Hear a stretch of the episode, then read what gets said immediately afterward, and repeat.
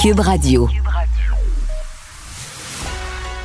Il manie l'idée, la réflexion, la persuasion, le silence. Mario Dumont. Informé, cultivé, rigoureux. Il n'est jamais à court d'arguments. Mario Dumont. Pour savoir et comprendre.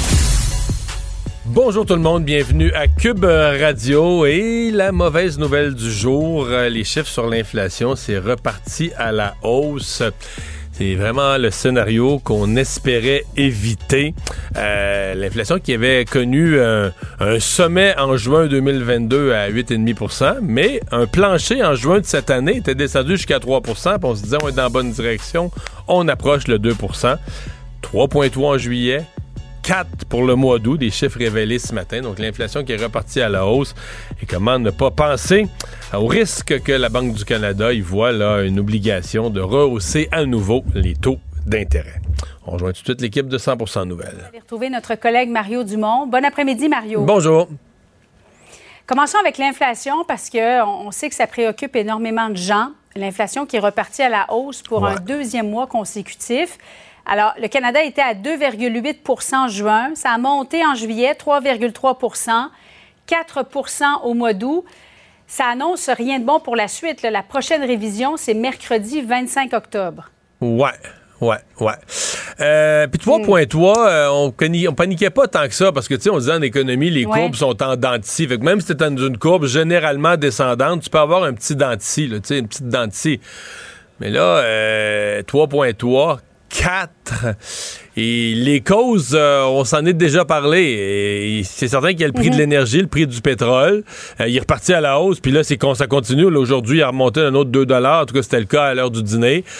Donc là, le pétrole monte. Et puis, euh, ben, L'autre affaire, c'est les taux d'intérêt qui deviennent eux-mêmes, les taux d'intérêt qui ont augmenté tellement vite, qui deviennent eux-mêmes un facteur inflationniste parce que dans ce, tu sais, on dit l'inflation, c'est calculé sur le panier de biens et de services d'une famille moyenne. Donc un peu d'épicerie, un petit peu de linge, mais l'habitation, dire euh, dans le panier de, de dépenses d'une famille normale, on se loge. Donc autant le logement locatif que les hypothèques, qui sont à peu près les deux paiements principaux euh, pour se loger, selon qu'on soit propriétaire ou locataire, mais les deux ont augmenté considérablement. Et là, les taux d'intérêt eux-mêmes deviennent facteurs d'inflation. Euh, donc, on est dans une, euh, on, est dans une espèce de tourbillon qui commence, à m'inquiéter commence à m'inquiéter parce que les chiffres hier qui ont circulé au moins sur trois grandes banques canadiennes on est rendu aux alentours de 20% des hypothèques où les gens ne payent plus de capital et ne réussissent pas à payer tous leurs intérêts. C'est-à-dire qu'ils payent toujours, ils payent toujours leur montant, là. Mais le montant, je sais pas, mettons, ils payaient, on va dire un chiffron, ils payaient 2000 un montant fixe, là. exactement, un montant fixe. Ils payaient 2000 pièces par mois, mettons, quand les taux d'intérêt étaient à, 1, à 2 Là, ils payent encore 2000 pièces par mois. Mais à l'époque, le 2000, il y avait, mettons, 1300 d'intérêt, puis 700 qui allaient se payer en capital sa maison. Mais maintenant, sur leur prêt, avec les nouveautés d'intérêt, ils ont 2200 d'intérêt à payer. Puis là, ils font leur paiement de 2000, mais il manque 200 juste pour payer les taux d'intérêt, les, frais d'intérêt. Donc là, la banque prend le 200 qui manque en intérêt, puis va le rajouter sur l'hypothèque. Donc plutôt, mettons que tu regardes ton relevé, toi et moi, plutôt que de voir ta maison qui se paye, tu sais, que le montant de capital baisse, baisse, baisse, ben tu dois un peu plus sur ta maison à chaque mois. Bon, au début, c'était des exceptions. On disait les banques commencent à avoir ce petit phénomène-là qui apparaît. Mais là, tu dis, OK, c'est comme un ménage sur cinq qui paye une hypothèque pour quelques-unes des banques. On n'a pas les chiffres pour les autres banques, mais à peu près un ménage sur cinq se retrouve dans cette situation. Euh, qu'on appelle d'amortissement négatif, c'est-à-dire que tu payes plus ta maison, là, tu dois un peu plus à chaque mois. Fait qu'on commence à avoir des signaux, les ménages sont très endettés, puis là, je mets de côté l'hypothèque, l'endettement, des ménages, cartes de crédit, prêts auto et autres, a augmenté beaucoup, l'épargne a baissé. Fait que euh, on commence à voir, puis là tu dis que les taux d'intérêt vont probablement réaugmenter parce qu'on n'a pas le contrôle sur l'inflation. Ça pas justement l'inflation quand les, quand les banques centrales décident de monter les taux directeurs, Mario ça alimente inévitablement aussi l'inflation. Est-ce que tu crois qu'une hausse le mercredi 25 octobre est inévitable ou On va peut-être se garder une petite gêne? Pas qu'elle est inévitable, mais je pense que ce matin, les probabilités ont grimpé. Euh, moi, je me souviens, je parlais avec l'économiste en chef euh, du, groupe euh, IA qui me disait, bon, je pense que lui, il pensait que c'était fini. Là, Sébastien McMahon, il pensait que c'était fini mm. pour l'année.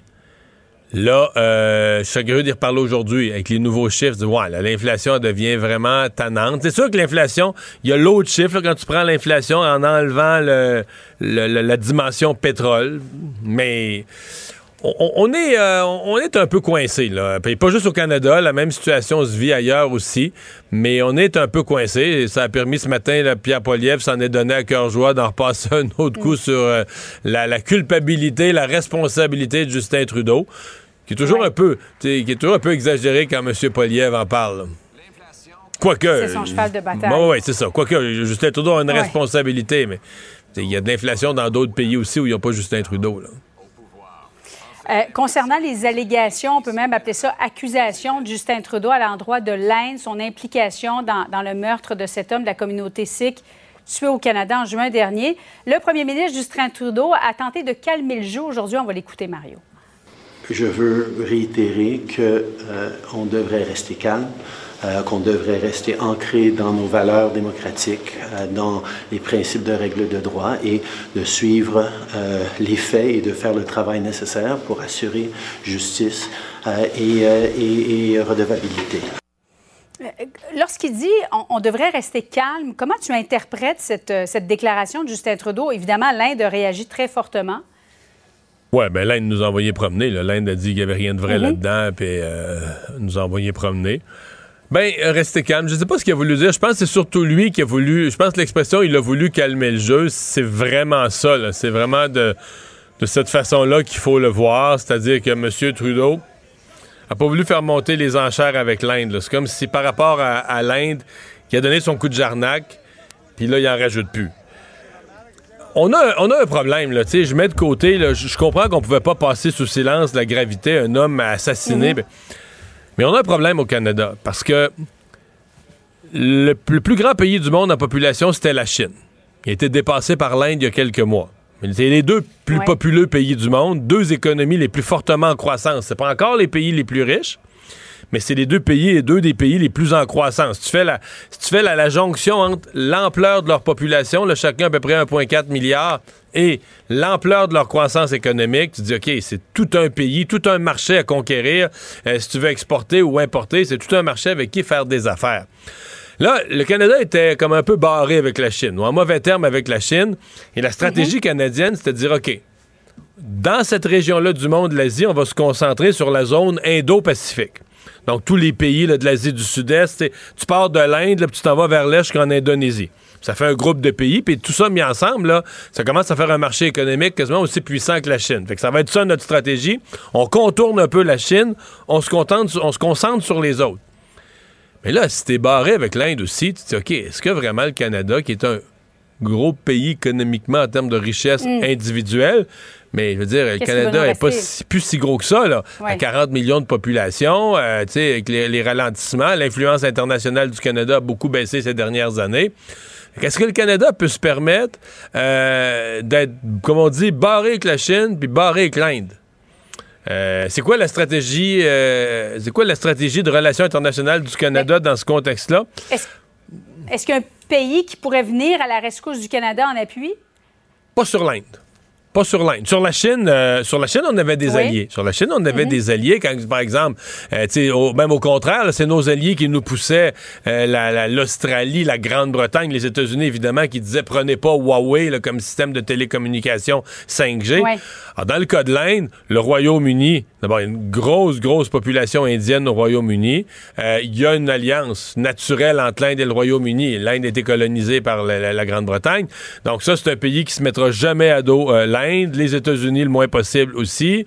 Euh, donc, euh, non, le Canada n'a pas beaucoup d'alliés sur celle-là. Alors, c'est pour ça qu'en termes de relations internationales, c'est un gros coup qu'a frappé M. Trudeau hier. On sent bien que quelque part, il s'est dit Hey, là, là, j'ai tellement mal paru dans le dossier de la Chine que là, dans le dossier de l'Inde, je vais, je vais aller à l'autre extrême. Je vais prendre les devants. Je vais prendre les devants, je vais me lever en chambre, puis moi-même, je vais planter l'Inde. Mais je me posais la question à haute voix ce matin. J'ai peut-être pas raison, mais je réfléchis à haute voix. Est-ce que M. Trudeau se retrouve dans la position du type là, qui, qui était sur l'accotement de gauche pendant des années, là, puis là, il roulait sur l'accotement. Puis là, à un moment donné, quelqu'un, il a crié Hey man, t'es sur l'accotement. Puis là, il t'a donné un coup de volant. Puis là, il s'est retrouvé sur l'accotement de droite. Puis tu dis, t'es es aux deux extrêmes, mais t'es jamais sur la route. Puis je me suis posé la question, est-ce qu'on était tellement dans un extrême de mollesse avec la Chine que là, l'image de M. Trudeau s'en est trouvée affectée? Puis là, on est allé à l'autre extrême en disant, ben non, non, non. Là, ce fois-ci, avec l'Inde, ils vont voir que je me tiens debout. Puis ils se lèvent en chambre, puis bang! Mais là, euh, oui, OK, une fois que ça s'est fait, c'est un gros coup. Pour sa rentrée parlementaire, ça a frappé fort. Mais on fait quoi avec la relation avec l'Inde à partir de maintenant? Mm. Tu sais, c'est. Je, je, je, je, pense que c'est une question. Moi, j'ai l'impression que dans les prochaines semaines, c'est une question qui va, qui va ressurgir. une fois passée l'émotion, on dit voyons, un homme a été assassiné. Ben. Volodymyr Zelensky qui s'est adressé devant l'Assemblée de l'ONU aujourd'hui. Il sera de passage à Washington avant de venir au Canada, Toronto, Ottawa, euh, rencontrer le premier ministre Justin Trudeau. Mario, ça fait à peu près un an et demi que, cette guerre a débuté. il ne semble pas y avoir vraiment d'issue évidente. Le temps joue contre l'Ukraine. La contre-offensive ukrainienne n'avance pas aussi vite que ce qu'on pouvait espérer. As-tu l'impression que M. Zelensky joue gros en ce moment? Ouais, mais lui, il a besoin d'aller de, euh, visiter des pays. Consolider ses appuis. Oui, oui, consolider ses appuis, mais plus que ça. Je pense que l'appui, par exemple, du gouvernement canadien est ferme, mais lui, il doit aussi aller mousser un peu dans les populations des pays par des discours. Parce que, tu sais, on se fatigue, les gens se fatiguent. Je pense que les Canadiens étaient mm. très, très, très engagés dans cette guerre au début. Ils trouvaient ça épouvantable ce que la Russie faisait. On trouve encore ça épouvantable, c'est juste que le temps passe, puis euh, une foule d'autres problèmes qui nous touchent. Puis, donc, euh, pour que le gouvernement, pour que la population, l'opinion publique soit toujours commise à dire oui, on veut que notre gouvernement fournisse de l'argent, des armes, mais il faut que Zelensky vienne parler aux populations aux États-Unis, au Canada, de, toute urgence. Je pense qu'il fait, il fait bien de le faire. Mario, merci beaucoup. Bonne fin d'après-midi à toi. Au revoir. À tout de suite. Mario Dumont. Plus pratique que n'importe quel moteur de recherche. Une source d'information plus fiable que les internets. Pour savoir et comprendre, Mario Dumont. Alors, c'est une euh, journée importante aujourd'hui pour l'île d'Anticosti, alors que cette île est maintenant euh, reconnue, un site du patrimoine mondial de l'humanité. C'est l'UNESCO qui euh, identifie ces sites. Au Québec, il y en a d'autres. C'est le cas du Vieux-Québec, des lieux qui sont reconnus comme faisant partie du patrimoine mondial de l'humanité. le comité était réuni à Riyad, en Arabie saoudite. Et donc, dans cette, cette session, on a tranché pour l'île d'Anticosti. Qu'est-ce que ça veut dire pour euh, la municipalité de l'île d'Anticosti? Bien, la mairesse de la municipalité, Hélène Boulanger, est avec nous. Bonjour, Madame la mairesse.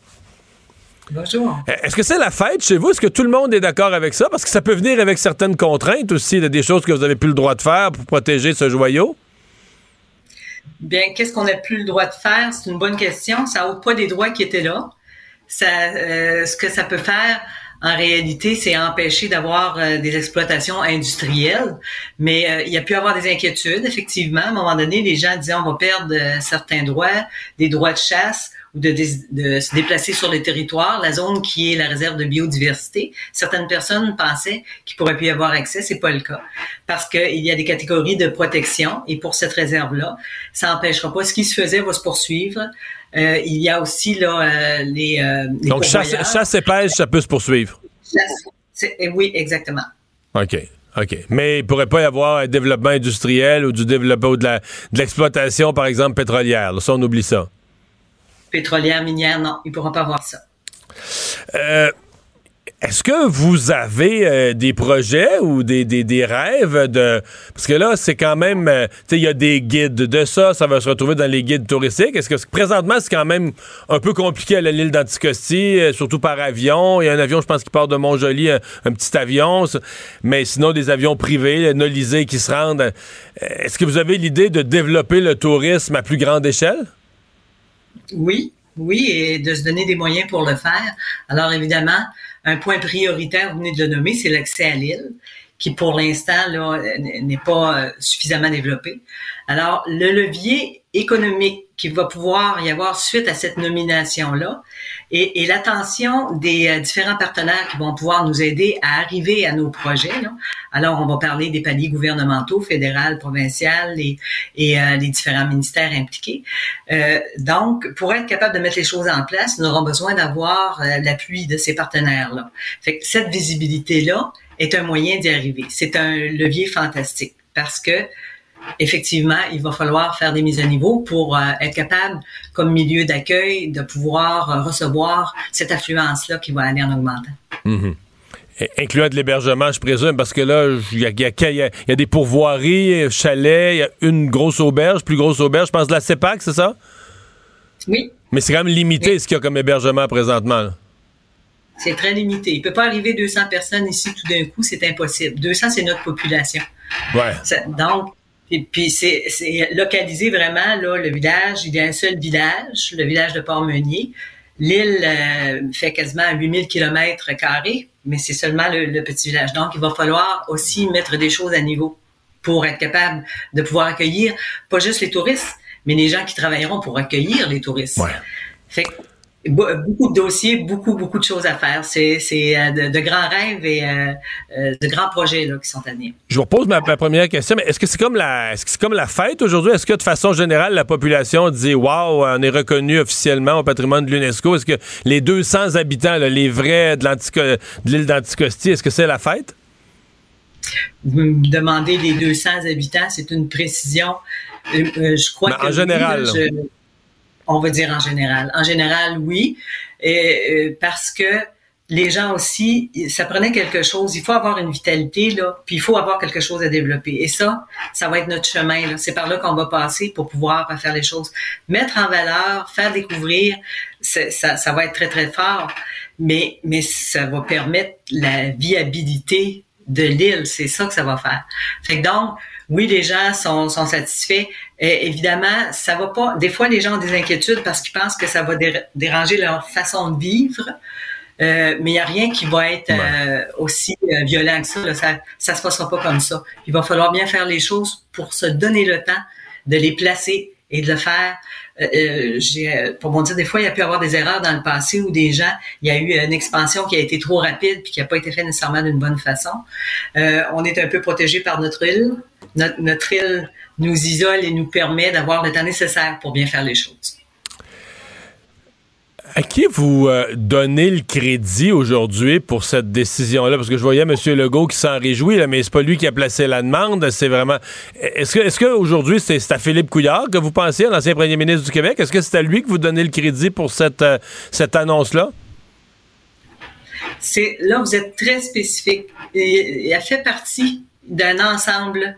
C'est un début. Monsieur Couillard était là au début pour arrêter l'idée de l'exploitation euh, pétrolière. Et c'était un grand pas, ça. Puis mettre les choses en place. Tu sais, je peux pas cibler directement pour lui pour donner plus d'importance qu'à ceux qui ont passé. Et là, il y en a une kyrielle qui ont suivi par la suite. Puis les différents ministères qui sont impliqués euh, et, et euh, Monsieur Legault, le premier ministre, tout le monde, à un moment donné, l'Assemblée nationale, dans tous les partis d'opposition, a été unanime pour voter en faveur euh, de, de, de, la réserve euh, de biodiversité projetée. Fait donc, et tous les intervenants sur place, des gens qui ont participé vraiment à faire le travail d'une façon locale, le scientifique en chef, le, comité de pilotage, euh, dans les hiérarchies, il y a les fonctionnaires, il y a, il y a eu tellement de gens impliqués, c'est de voir comment est-ce qu'une si petite municipalité a pu coordonner, faire une coalition de tant de gens impactés, impliqués là, de différents ministères. C'est, c'est, une rareté ce qui s'est produit ici. Alors, il y a tellement de gens à nommer. Monsieur Couillard euh, était euh, au début initiateur, a fait partie d'une longue liste. Je comprends bien. C'est quand même. Euh, je veux vous entendre comment ça s'est vécu. Parce que si on prend juste la dernière décennie, là, on est passé. Il y a dix ans, là, exactement, le Parti québécois était au pouvoir sous Mme Marois et avait annoncé en grande pompe euh, exploration en vue d'une exploitation. Euh, avait annoncé un budget de 120, 140 millions là, pour euh, le pétrole. Donc, l'île d'Anticosti s'en allait dans la production pétrolière. bon, les choses ont changé après, à l'arrivée des libéraux. Vous l'avez venez de le dire, M. Couillard a mis a mis un terme à tout ça. Euh, il y a eu un débat. Il y avait même un débat chez vous à l'île d'Anticosti. Il y avait des pour et des contre. Euh, là, tout à coup, on est, comme on dit, on a viré bout pour bout. on est passé d'exploitation pétrolière et gazière. Là, on va en faire un parc, puis pas juste un parc de, de la biodiversité, mais c'est du coup, on va l'inscrire pour faire partie du patrimoine mondial protégé de l'UNESCO. comment, comment les gens chez vous ont, vécu ça? C'est tout un virage du paquebot, là. J'aime vraiment vous l'entendre dire, c'est une belle description. Puis, euh, juste la façon que vous l'énoncez, ça, ça, donne déjà la réponse.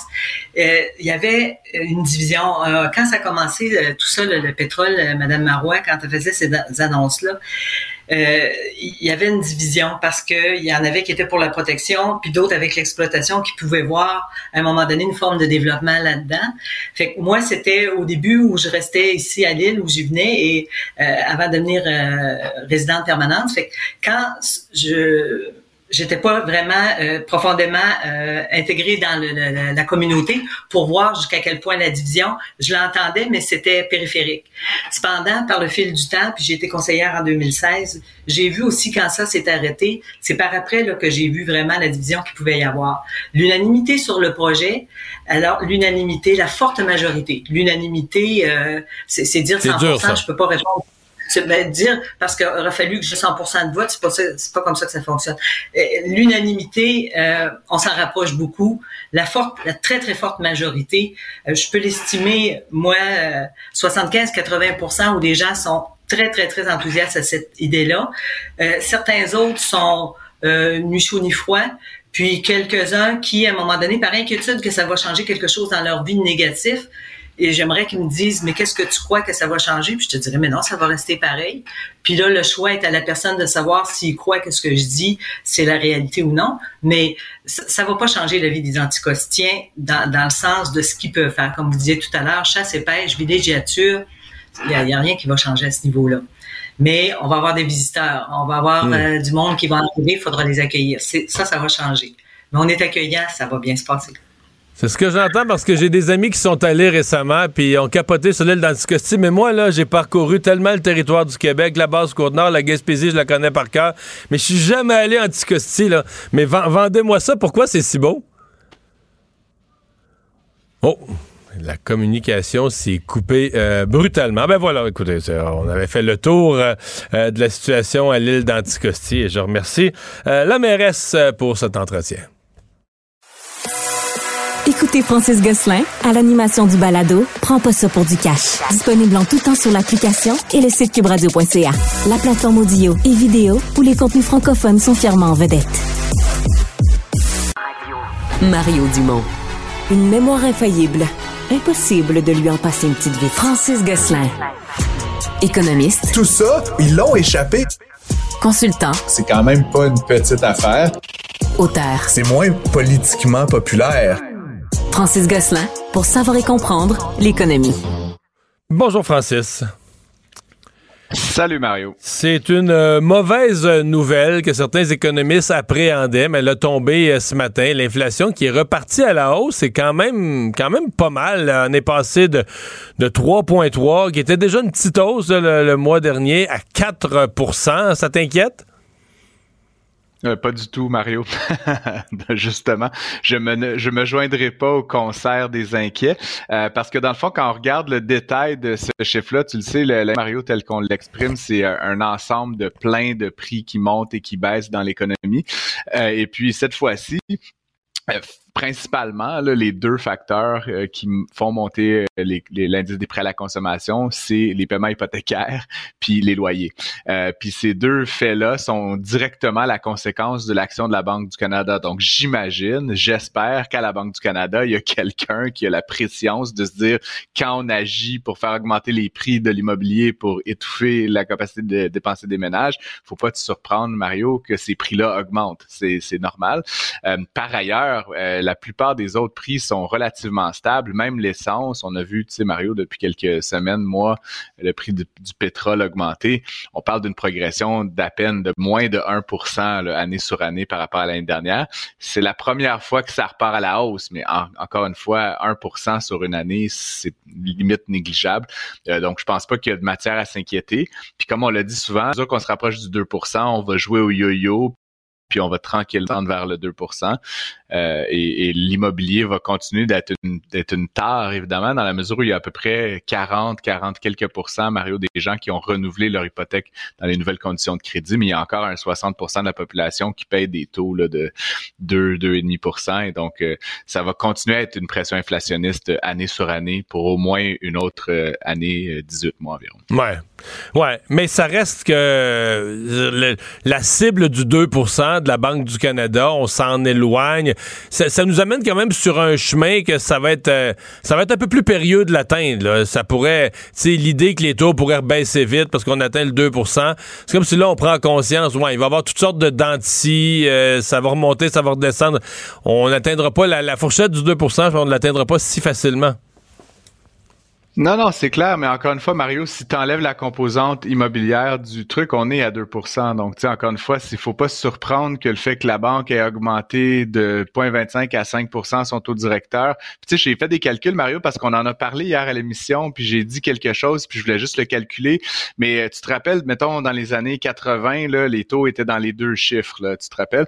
Euh, et euh, j'ai fait un, scénario d'une propriété qui aurait une valeur de 500 000, dont le taux passerait de 10 à 15% ce qui était un peu les taux à l'époque, ça fait augmenter le paiement mensuel, mais de l'ordre de 30% Alors que là, passant de 0,25 à 5, ça fait augmenter le paiement hypothécaire de 57 Fait que tu comprends que la, situation qu'on vit actuelle est anormale parce que notre point de départ était pas loin de zéro. Et donc, euh, c'est sûr que cette, la, différence, l'augmentation de 5 points, on a déjà vu ça dans l'espace, euh, dans, dans l'histoire, mais jamais à partir de 0 à, ou de 0.25 comme c'était le cas en début d'année dernière. Donc moi, comme je te dis, oui, on s'éloigne de la cible, mais les gens de la Banque du Canada ne regardent pas juste le chiffre qu'on met en première page du journal, ils regardent tout ce qu'il y a dessous. Et tout ce qu'il y a dessous, je te dirais, Mario, est plutôt positif actuellement. Espérons-le. Euh, parle-moi d'une bonne nouvelle euh, à Deschambault dans l'aluminium. Ben, tu sais que j'ai euh, ma famille vient de Deschambault, Mario, fait que je sais pas si c'est une grande nouvelle euh, internationale qui va se retrouver dans le New York Times, mais je voulais quand même en parler euh, parce qu'à Deschambault, qui est un, superbe village de 3000 habitants, il y a 500 emplois de très grande qualité qui viennent de l'aluminerie, donc Alcoa à Deschambault. Et ce qu'on apprenait aujourd'hui, c'est que Québec a développé, développé, pardon, débloqué une enveloppe de 2 millions de dollars qui va permettre à Deschambault d'implanter un nouveau système euh, pour certains de ces fours qui va permettre d'automatiser. Donc, deux avantages. Un, ça pérennise l'installation de Deschambault, qui est vraiment crucial pour la région de Portneuf. Et deux, ça permet d'être un petit peu moins dépendant de la main-d'œuvre. Encore une fois, dans une période de, pénurie de main-d'œuvre, ça va permettre d'automatiser un certain nombre de tâches. Euh, et donc, ça, ça va faire en sorte que, encore une fois, on puisse continuer d'opérer de manière profitable à l'aluminerie euh, à Deschambault. C'est sûr que le secteur de l'aluminium est super stratégique pour M. fait qu'il y a rien de très surprenant dans cette annonce-là. Puis entre nous, Mario, c'est 2 millions de dollars, c'est très bien pour Deschambault. Oui. Mais dans le grand marché de l'aluminium, c'est après la virgule. oui, oui, oui. Non, c'est une, industrie majeure pour le, Québec qui bénéficie de notre approvisionnement en énergie parce que dans l'aluminium, les ingrédients, c'est la bauxite et l'énergie et l'énergie. Puis on a la chance euh, ici au Québec.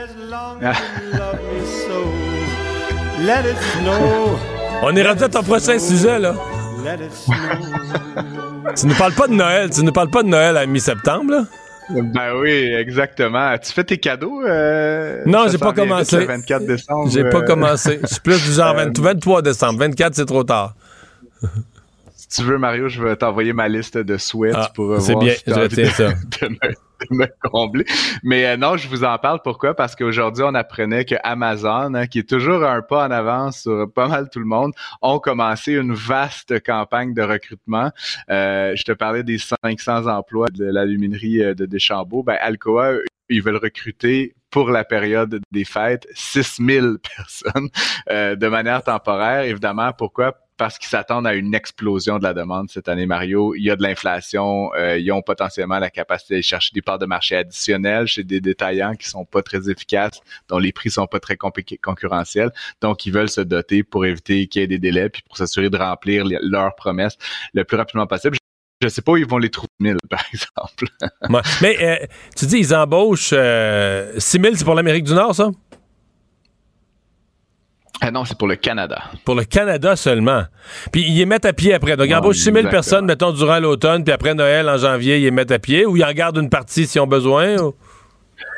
J'imagine qu'ils gardent les meilleurs. Puis généralement, euh, Mario, ce qui se passe avec Amazon, c'est une stratégie qu'ils exploitent depuis leur tout début dans les années 90, c'est qu'en fait, les périodes comme ça de fête ou autre, c'est des périodes où ils, ils, augmentent leur capacité, ils augmentent le nombre de clients qu'ils ont, puis éventuellement, après les fêtes, oui, ça retombe comme tous les commerces, mais pas aussi bas qu'avant, tu comprends? Donc, c'est comme un espèce de système par escalier. Et donc, oui, ils embauchent 6 000. J'imagine qu'il y en a quelques-uns qui, vont être remerciés après la période des fêtes. Mais encore une fois, il y en a plusieurs qui vont rester un parce qu'ils sont bons, mais aussi parce que ils vont avoir atteint un nouveau palier là, dans leur chiffre de vente. Évidemment, Amazon, tu le sais, cherche toujours à accélérer la livraison euh, dans les mains des clients, les retours. C'est, fulgurant aujourd'hui, comme tu le sais, puis je veux pas encenser cette compagnie-là plus qu'une autre. Euh, mais, ça, mais ce que je voulais dire aussi, Mario, c'est que je me demande de, nos autres détaillants, disons, qui ne sont pas Amazon, les détaillants québécois, combien sont en train de penser à embaucher des milliers de personnes pour dans quatre mois? Je souhaite qu'il y en ait plusieurs, et qu'ils attendent pas à la mi-octobre pour faire leurs offres d'emploi parce que Amazon les aura probablement déjà tous et toutes pris. Euh, donc, encore une fois, c'est c'est le début de cette espèce de course folle dans une situation de pénurie de main-d'œuvre. Il faut s'y prendre à l'avance. Puis le message que je communique là, à tous les autres détaillants qui, ont peut-être des croûtes à manger, ben, c'est que la course, ça commence maintenant pour Noël, aussi absurde que ça puisse sembler. Merci beaucoup, Francis. Bye bye, à demain. À demain. Mario Dumont. Rationnel et cartésien, il peut résoudre n'importe quelle énigme les yeux fermés. L'exercice lui-même Mario Dumont. va faire sortir plus de vérité sur ce qui s'est véritablement passé à ce moment-là. Gérez donc ça, s'il vous plaît. Isabelle Maréchal. C'est parce qu'à un moment donné, si on paye pas tout de suite, on va payer tout à l'heure. La rencontre, Maréchal Dumont. Bonjour Isabelle. Bonjour Mario. Alors tu veux me parler de ces salles d'opération? Ça se retrouvait au cours des derniers jours dans l'actualité. Hier, il y avait un article à la une du journal. Des salles d'opération sous-utilisées. On a reçu à l'émission un médecin d'ailleurs qui, qui, qui, déplorait ça avec énormément de tristesse, qui disait on pourrait opérer plus, on a des patients en attente, mais les salles d'opération sont sous-utilisées. Tout à fait. Et, et c'est pas un nouveau problème, c'est juste un problème qui empire. Parce que on se souvient qu'après la pandémie, le ministre de la Santé euh, avait dit on a un plan, on va s'assurer de, rattraper le niveau pré-pandémique. Mais le niveau pré-pandémique était déjà un problème. Avant la pandémie, il y avait déjà des milliers de Québécois qui attendaient sur la liste d'attente d'une chirurgie, des milliers de Québécois qui se faisaient parfois appeler le matin le matin même de ta chirurgie, tu te fais appeler pour te faire dire Ah, désolé, ça sera pas aujourd'hui. Ah, ben Finalement, il manque de monde. Je suis obligé de te prendre. Tu te fais pas toujours appeler. Là. Je peux ah, puis des fois, tu, te, tu te rends. Ouais, ouais. Tu te rends sur place et tu n'es pas opéré. Tu te rends sur place à jeun, nerveux, t'as pas bien dormi parce que t'as le stress d'une chirurgie. Il reste qu'on n'a pas ça tous les jours. Là, on se demande. Et tu te fais renvoyer chez vous bredouille? Tout à fait. Tout à fait. Je suis d'accord avec toi. Puis on a reçu à l'émission, je pense que c'est l'an passé, quelqu'un qui travaillait dans le réseau de la santé, un employé du réseau. Qui s'était fait faire ça? Trois fois. Ah ouais. Trois ah fois, il s'est présenté. Ouais. Et, à jeun, et, tu prêt. Ouais, puis c'est quand même, comme tu le dis, beaucoup d'anxiété à gérer. Et il y a aussi, avant, euh, il y a le pré-op. En pré-op, tu passes des examens. Tu as des prises de sang pour s'assurer que tu peux passer à travers ta chirurgie. Tu as des chirurgies mineures, mais tu en as des majeures. Puis on s'entend que si c'est mineur, tu es vraiment dans le queue de la liste. Là, si c'est mineur, présentement, on tu, va vas, dire, au privé. Regarde, oui, exactement, parce qu'ils vont même pas considérer. Et, et c'est ça qui est, qui est désobligeant. Aujourd'hui, j'ai fait un chiffron, là, il y a 14 800. On va dire qu'il y a à peu près 15 000 Québécois qui sont en attente d'une chirurgie euh, et qui sont sur cette liste et qui Hors délai, Oui, complètement. Depuis plus d'un an depuis plus d'un an. C'est 15 000 Québécois depuis plus d'un an qui attendent. Parce qu'au total, on doit être à 130, 140 000 qui attendent une ah chirurgie totale. Ah oui, oui. Mais ceux qui sont là depuis plus, d'un an. Imagine, qu'est-ce que ça veut dire? Puis attends, il y en a là-dedans. J'ai pas tout le détail de combien attendent depuis plus de deux ans. Mais je suis sûre qu'il y en a, ça fait des années qu'ils sont sur la liste puis qui, qui vont attendre encore longtemps. Et c'est ça qui a pas de bon sens. Puis, tu sais, j'écoutais le docteur euh, Patrick Charlebois, qui est le président de l'Association de, chirurgie du Québec, qui, parce que c'est un cri d'alarme, tu sais, le, médecin que tu as reçu, lui, avec son association, pourquoi les chirurgiens sortent dans les médias pour dire laissez-nous travailler? comme ce chirurgien oncologue qui disait moi je suis obligé d'appeler des, des puis c'est la responsable du c'est le médecin là, qui a ça sur sa charge ou qui le fait dire par sa secrétaire je suis obligé de dire à des patients qui ont le cancer ben on est désolé mais ça sera pas maintenant alors que le cancer on le sait c'est un peu une, course contre la montre on sait qu'au travail par exemple un, un une personne qui est malade sur deux au travail, qui est en arrêt de travail, c'est pour des maux de dos. Le mal de dos, là, au Québec, comme dans beaucoup de sociétés occidentales, c'est une plaie, c'est un fléau. Souvent, c'est une hernie discale, c'est un problème de...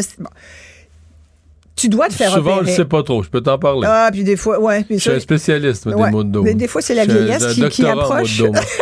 des, fois, ouais. la, hey, des fois, c'est la mauvaise posture. T'sais, on devient tous des. On est, nous, on est des chasseurs-cueilleurs. Hein? On, on courait après les dinosaures, tu vas me dire, ça fait longtemps. On, ils sont tous morts. Mais nous, on n'était pas fait pour travailler à l'ordinateur, être assis, assis toute la chaise, journée ouais. en Zoom puis en Teams. C'était pas ça, là, notre. On n'est pas fait comme ça. Donc, faut bouger. Puis si tu bouges pas, puis des fois, tu fais des faux mouvements. Puis bref, tout ça fait en sorte que. Puis le stress, le stress des épaules qui te chauffent à la fin de la journée parce que tu as tout ça sur tes épaules. Tout ça, ça, ça crée des maux épouvantables. Bref, le mal, gérer la douleur, mais là, la douleur chronique, c'est un autre dossier, je pourrais tellement t'en parler, mais souvent, c'est une opération qui va soulager ces maux-là. Moi, je peux te le dire, écoute, je connais, ma propre fille a eu des problèmes d'hernie et ça a pris, puis on a été chanceux parce que non n'est pas une réponse, comprends? Et puis on était rendu au privé, puis finalement on a eu l'occasion de trouver un chirurgien qui a bien voulu l'opérer parce que c'est une jeune patiente, puis que tu à 25 ans, tu dis ça se peut pas avoir mal comme ça du matin au soir, à être incapable de fonctionner.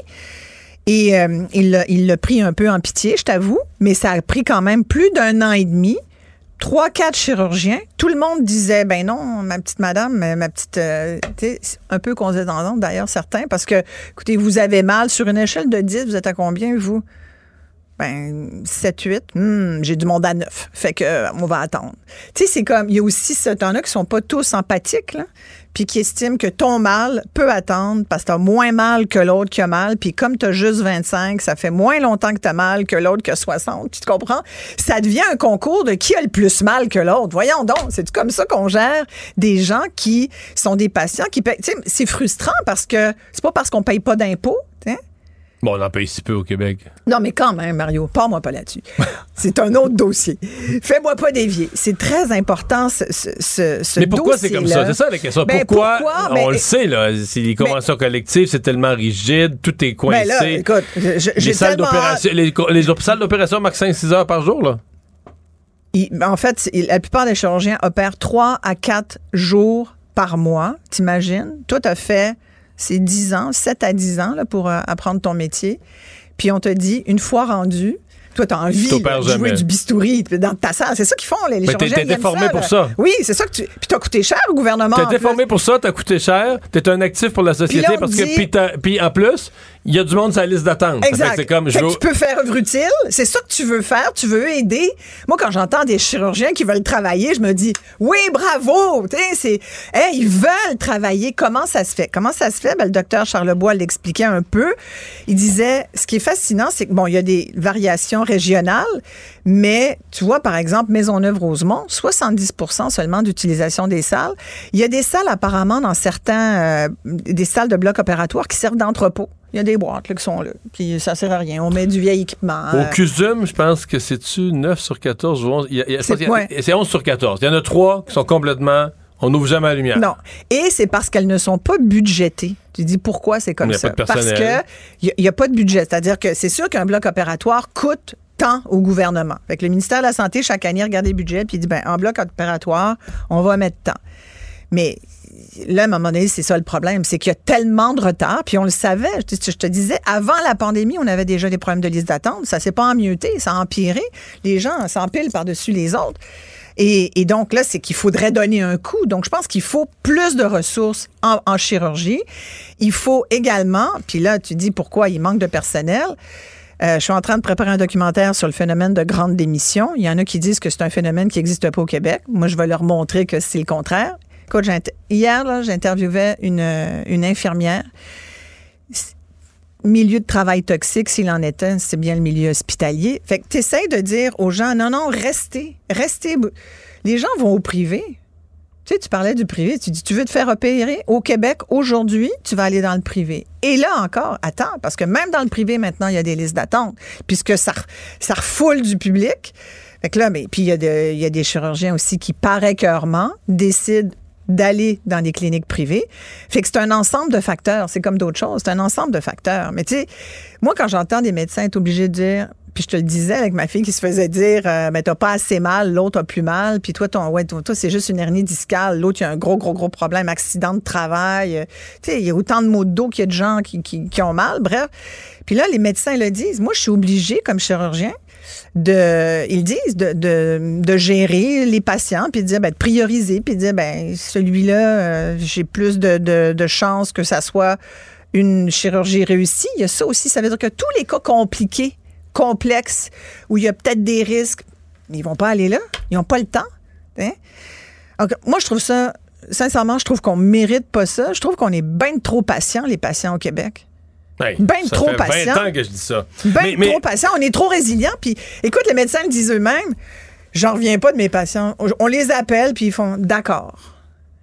Tu sais, ma fille aussi s'est fait appeler comme ça. deux fois, deux fois la date. Québec, c'est parce qu'au Québec, les gens, il y a beaucoup de gens qui n'ont pas assez voyagé. On ne sait pas que, ça se passe autrement ailleurs. C'est ça. C'est carrément ça.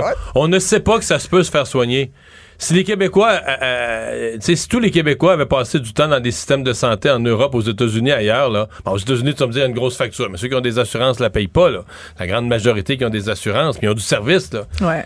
Mais ici au Québec, on pense que c'est ça la santé. Ouais. On sait pas que à plein d'autres endroits, les gens se font soigner. comme on le sait pas, ben on pense que on accepte. Et sais-tu combien ma fille a eu de, combien de sessions de, post-opératoire, de thérapie, parce qu'après après une opération dans le dos, c'est quand même assez majeur. Moi, j'étais moyen favorable à ça. Je pense que c'est une décision majeure. C'est elle qui, qui a décidé. Elle avait trop mal. Elle était prête à, risquer. Je te jure, quand t'entends ton enfant te dire, regarde, moi là, c'est le tout pour le tout. Je ne reste pas comme ça. Il y a quand même des, tu sais, dans le dos, c'est pas rien. Et euh, et je vois aujourd'hui à quel point ça a enlevé. Euh, elle a une maladie quand même euh, auto-immune qui lui crée beaucoup de douleurs. Mais l'hernie était un, problème majeur pour elle. Aujourd'hui, elle a mis de côté. Elle n'a plus ce mal-là. Elle l'a plus. L'opération a été un succès incroyable. Et, on remercie le système, on remercie le chirurgien. Mais, imagine, nous, on n'a pas lâché, puis on était derrière elle. Imagine les gens qui disent Ah, d'accord moi, je vous dis, battez-vous contre le système. Laissez-vous pas faire. Si on vous dit non, ça sera pas possible, non, il n'est pas une réponse tolérable. Et, et, et, sincèrement, après, tu vois le traitement. Elle a vu le chirurgien une fois, il a dit comment ça va? Ben, ça va bien. Donc, parfait. Ta cicatrice est belle. Merci beaucoup. Plus jamais revu. C'est pas grave que le chirurgien l'ait pas revu. Il y a d'autres, regarde, qui opèrent d'autres mondes. Mais après, il n'y a pas un, un, physiothérapeute qui aurait pu l'avoir et tout. Puis là, Dernièrement, elle en a vu un qui a dit hum, tu as des déviantes maintenant. À cause de ta chirurgie, il aurait fallu que tu aies des sessions d'ergo. Puis est-ce que tu en as eu? Non, aucune. Ah. Est-ce que quelqu'un l'a proposé? Non, jamais. Non, jamais. Fait que là, tu veux. Ben, on en a payé quelques-unes, mais, mais à un moment donné, combien de ton salaire tu, mets là-dedans, combien de ta... Voyons donc, on paye des deux bords. Tu sais, quand on nous dit, puis dernièrement, c'est fait dire, ah, vous pourriez peut-être sur un programme gratuit. Non, non, pas gratuit, là. Regarde, on en paye des impôts. et c'est cette notion de gratuité. Mais je pense que quand tu dis les Québécois sont habitués parce qu'on leur dit oui, mais c'est gratuit. Fait qu'ils font Ah, OK. Ah, d'accord, OK. Ben, comme c'est gratuit, je ne veux pas trop pousser. Non, ce n'est pas gratuit. Moi, quelqu'un qui me dit nos services de santé sont gratuits. Oh my 40, God! C'est 40 de nos impôts. Voyons donc. il faut arrêter de dire ça aux Québécois. C'est mentir on paye pour nos services de santé, on a droit à avoir des services qui ouais, se sauf que là, le, système québécois, le problème, c'est que la promesse, c'était qu'on allait avoir un système un peu socialiste, que tu payes des impôts élevés, puis tes services en général viennent du secteur public. Ouais. Mais là, on paye toujours ces impôts-là, Mais si tu vas avoir un service de santé ou si tu vas avoir de l'orthophonie pour tes enfants, faut que tu repayes au privé. Là, on paye, on, paye, les impôts d'un système socialiste, mais faut qu'on repaye pour nos services si on veut être sûr d'en avoir. Fait que là, il n'y a plus rien qui marche. Où est-ce que ça, où est-ce que ça, comme le court-circuit est arrivé où et à quel moment? Moi, je n'ai pas la réponse. Après toi, qu'est-ce qui s'est passé? Tu parlais, des conventions collectives. La machine est trop grosse, trop lourde, les conventions collectives. Il n'y a plus de place pour le patient là, dans tout ça. Non.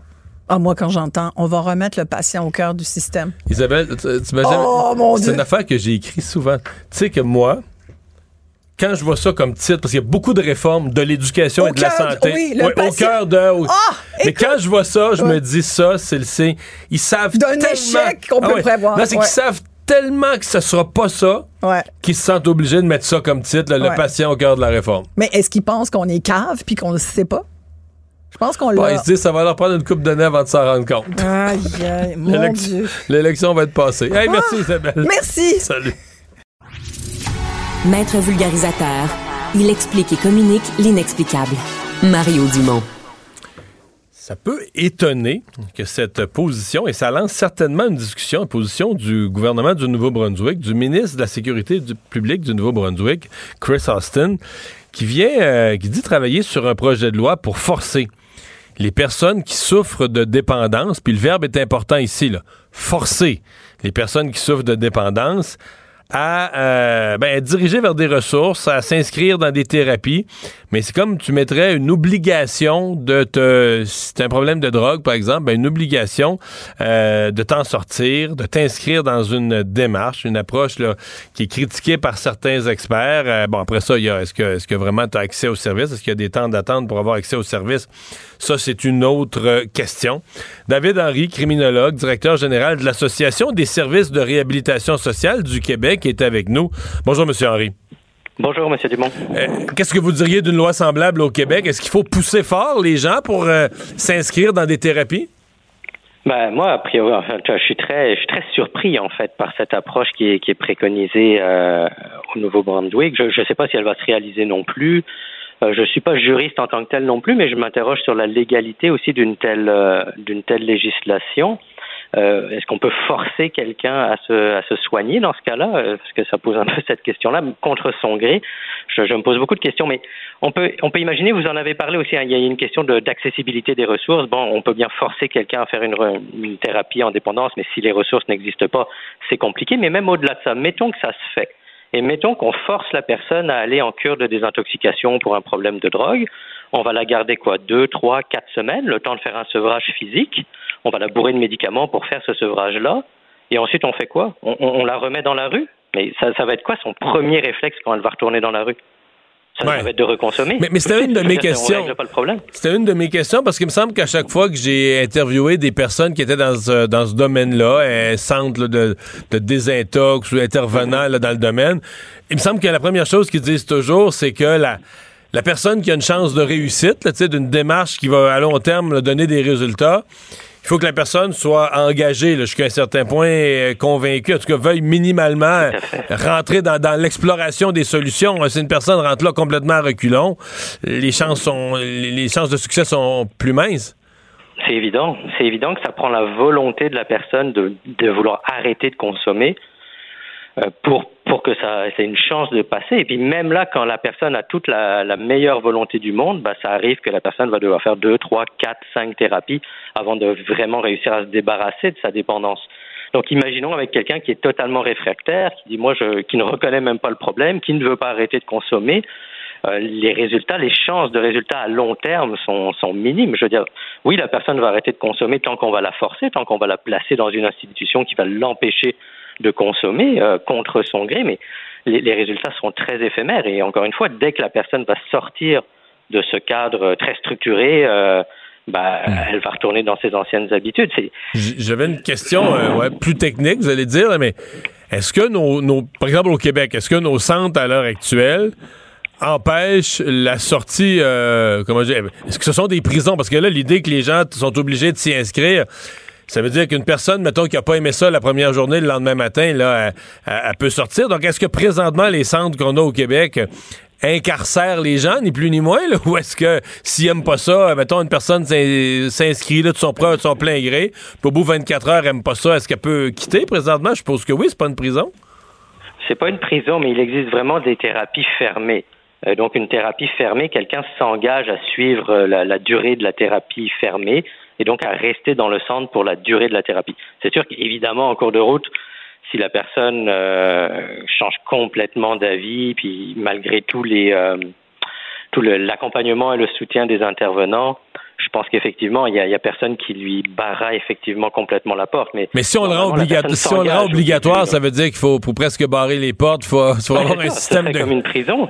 En fait, ce serait un peu comme une prison, mais pour quelqu'un qui n'a pas commis de délit en tant que tel. Pour quelqu'un qui a un problème de, de consommation au départ. Puisque de ce que je comprends, c'est vraiment ça. C'est dire, même si la personne, mettons, n'a pas, n'a pas commis de délit, n'a pas fait de vol, n'a pas fait de méfait, ne trouble pas l'ordre public, mais à partir du moment où elle a un problème de consommation, on se, retrouverait donc à l'incarcérer contre son gré. C'est pour ça que je m'interrogeais sur la légalité d'une telle mesure aussi.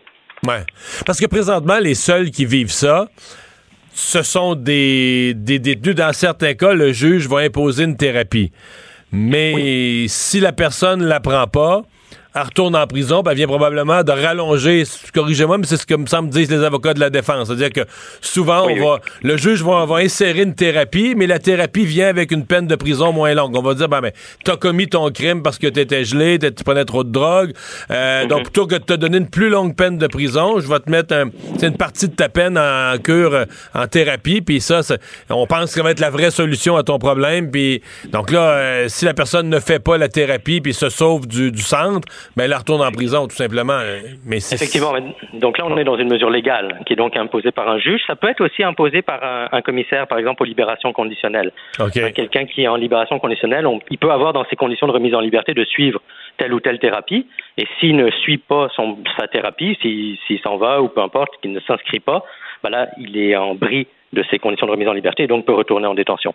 Mais donc, c'est un peu différent quand même comme cadre que ce qui est proposé là. Parce que là, ce serait pour tout le monde, incluant des gens qui. La justice en, est pas mêlée à ça. Ben, c'est un peu bizarre. Puis en même temps, moi, j'ai en tout cas, si on parle de, c'est sûr qu'on parle beaucoup de problèmes de toxicomanie et de dépendance en ce moment, puis on voit réellement une explosion ah oui? Euh, de consommation. Oui, dans la rue, c'est très fréquent. C'est, c'est flagrant. Je veux dire, il faut juste se promener. Puis si on parle avec les organismes communautaires qui travaillent dans le domaine, ils le voient juste la semaine passée, une vague de surdose à Montréal neuf personnes d'un coup. C'est des choses qu'on ne voyait pas auparavant. La, la, quantité de drogue en circulation, la qualité de ces drogues-là aussi est, est, très dommageable. Donc ça, ça crée toutes sortes de problèmes. On cherche, mais encore une fois, pour moi, le, le problème de la dépendance, c'est pas un problème de sécurité publique, c'est un problème de santé publique et ça doit être pris en charge par la santé publique. Et donc, encore une fois, on doit, on ne peut pas forcer des gens à se soigner. Premièrement, il faut éveiller chez eux l'envie de changer leurs conditions de vie, d'arrêter de, consommer de ça. il faut agir sur les, sur tout le contexte de vie de la personne. C'est pas juste la consommation le problème. Souvent, c'est ce qu'elle vit autour. C'est-à-dire, c'est des gens souvent qui vivent une instabilité résidentielle, c'est qui sont un peu itinérants ou proches de l'être, qui ont peu de scolarisation, qui ne travaillent pas ou peu, qui sont hmm. sur l'aide sociale. Il faut travailler sur ces déterminants sociaux pour sortir les personnes de, ce cycle de consommation. Il n'y a pas de miracle. si on les retourne dans le même pattern, la probabilité, c'est qu'ils vont reprendre le même pattern de, consommation. Monsieur Henry, merci beaucoup d'avoir été là. Et on enchaîne la discussion avec Vincent Marcoux, lui est directeur général de l'Association québécoise des centres d'intervention euh, en dépendance. Bonjour, Monsieur Marcoux. Monsieur Marco, bonjour. Oui, bonjour. Vous, y croyez, vous, vous y croyez, vous, qu'on vous envoie, le gouvernement vous enverrait des, des gens de force? Ah, pas du tout, pas du tout. Euh, même au contraire.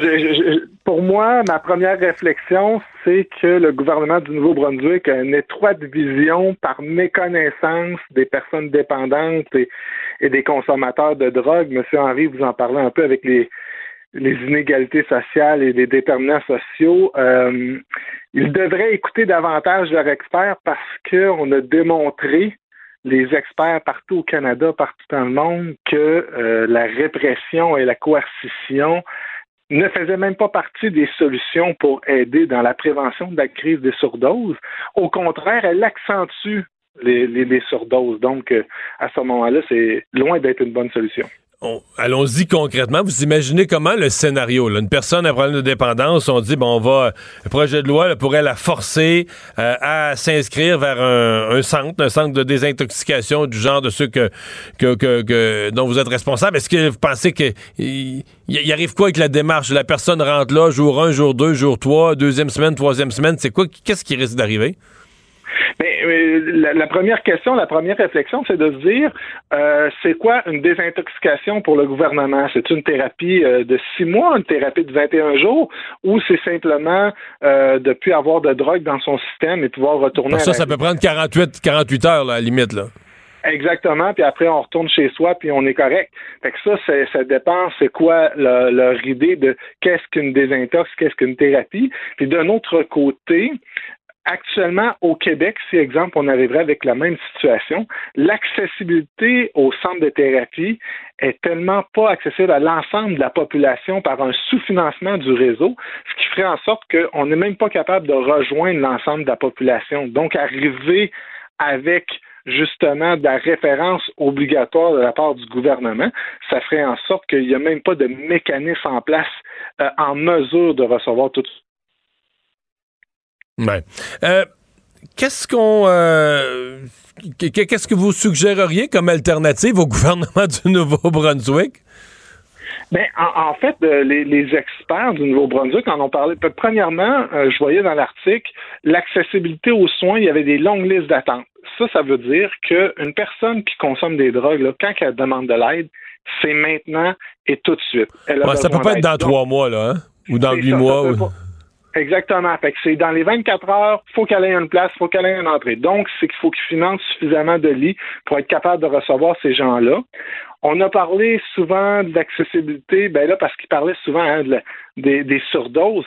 Mais il faut qu'il y ait de l'accessibilité au site d'injection supervisé, à l'analyse de substances, euh, à l'approvisionnement sécuritaire, tout ça pour amener, amener la personne avoir une réflexion, une notion de choix pour dire est-ce que la thérapie, c'est ce qui est mieux pour moi ou je veux continuer à consommer des drogues, mais de façon sécuritaire?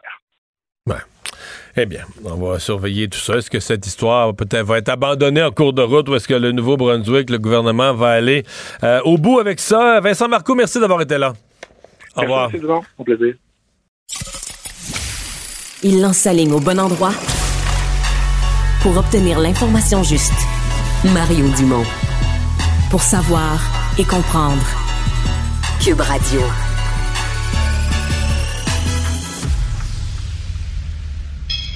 Un adolescent de 17 ans poignardé. Une autre femme assassinée. Il est visé par des allégations d'inconduite sexuelle. Les formations politiques s'arrachent le vote des familles. Comment faire fructifier votre argent sans risque? Savoir et comprendre les plus récentes nouvelles qui nous touchent. Tout savoir en 24 minutes avec Alexandre Morin-Villouellette et Mario Dumont. En manchette dans cet épisode, Justin Trudeau appelle au calme au lendemain de sa déclaration explosive sur le gouvernement indien. Incendie dans le Vieux-Montréal, c'est au tour du musée de Pointe-à-Calière de poursuivre la ville. Anticosti accède au patrimoine mondial de l'UNESCO et déportation d'enfants ukrainiens. Le président Volodymyr Zelensky accuse la Russie de génocide devant l'ONU en personne. Tout savoir en 24 minutes. Tout savoir en 24 minutes. Bienvenue à Tout savoir en 24 minutes. Bonjour Mario. Bonjour. Alors, on a eu droit, bien évidemment, aujourd'hui à tout un ballet diplomatique, c'était certain, après la déclaration explosive hier de Justin Trudeau qui s'est levé en chambre, à la Chambre des communes, pour dire qu'il y aurait un lien entre New Delhi, donc le gouvernement indien, et l'assassinat d'un leader de la communauté sikh en Colombie-Britannique qui est survenu au mois de juin dernier. Grande déclaration, Mario, qui a été faite là, maintenant avec un peu plus de justification du côté de M. Trudeau en disant qu'on avait dû consulter ben, les alliés avant de faire cette déclaration-là, consulter l'Inde elle-même aussi avant de décider de l'annoncer publiquement.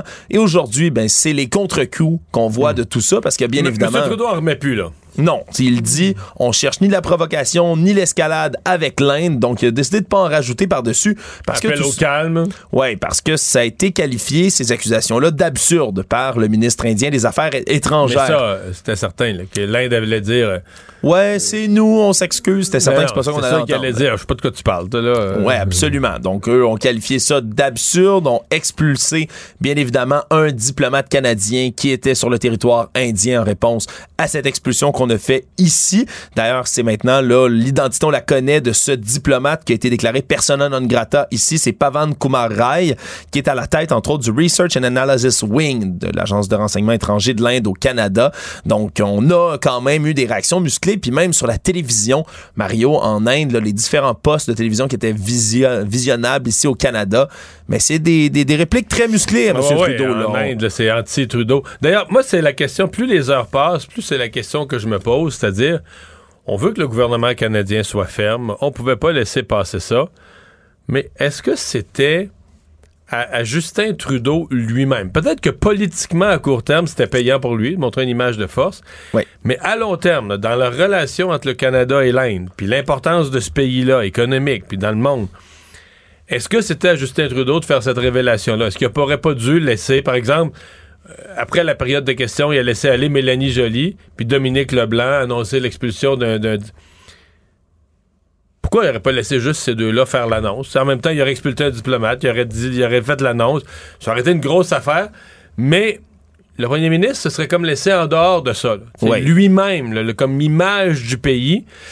Je suis plus certain qu'il a fait de la... Plus le temps passe, plus je me dis, mais est-ce qu'il n'aurait pas dû, lui, se réserver en dehors de ça, puis dire, ben, le chef du gouvernement, il, Tout le monde sait qu'il a approuvé, puis même le gouvernement de l'Inde serait... Que... Mais tu sais, aujourd'hui, en Inde, c'est pas tant Justin Trudeau lui-même qu'on planterait, c'est le gouvernement canadien.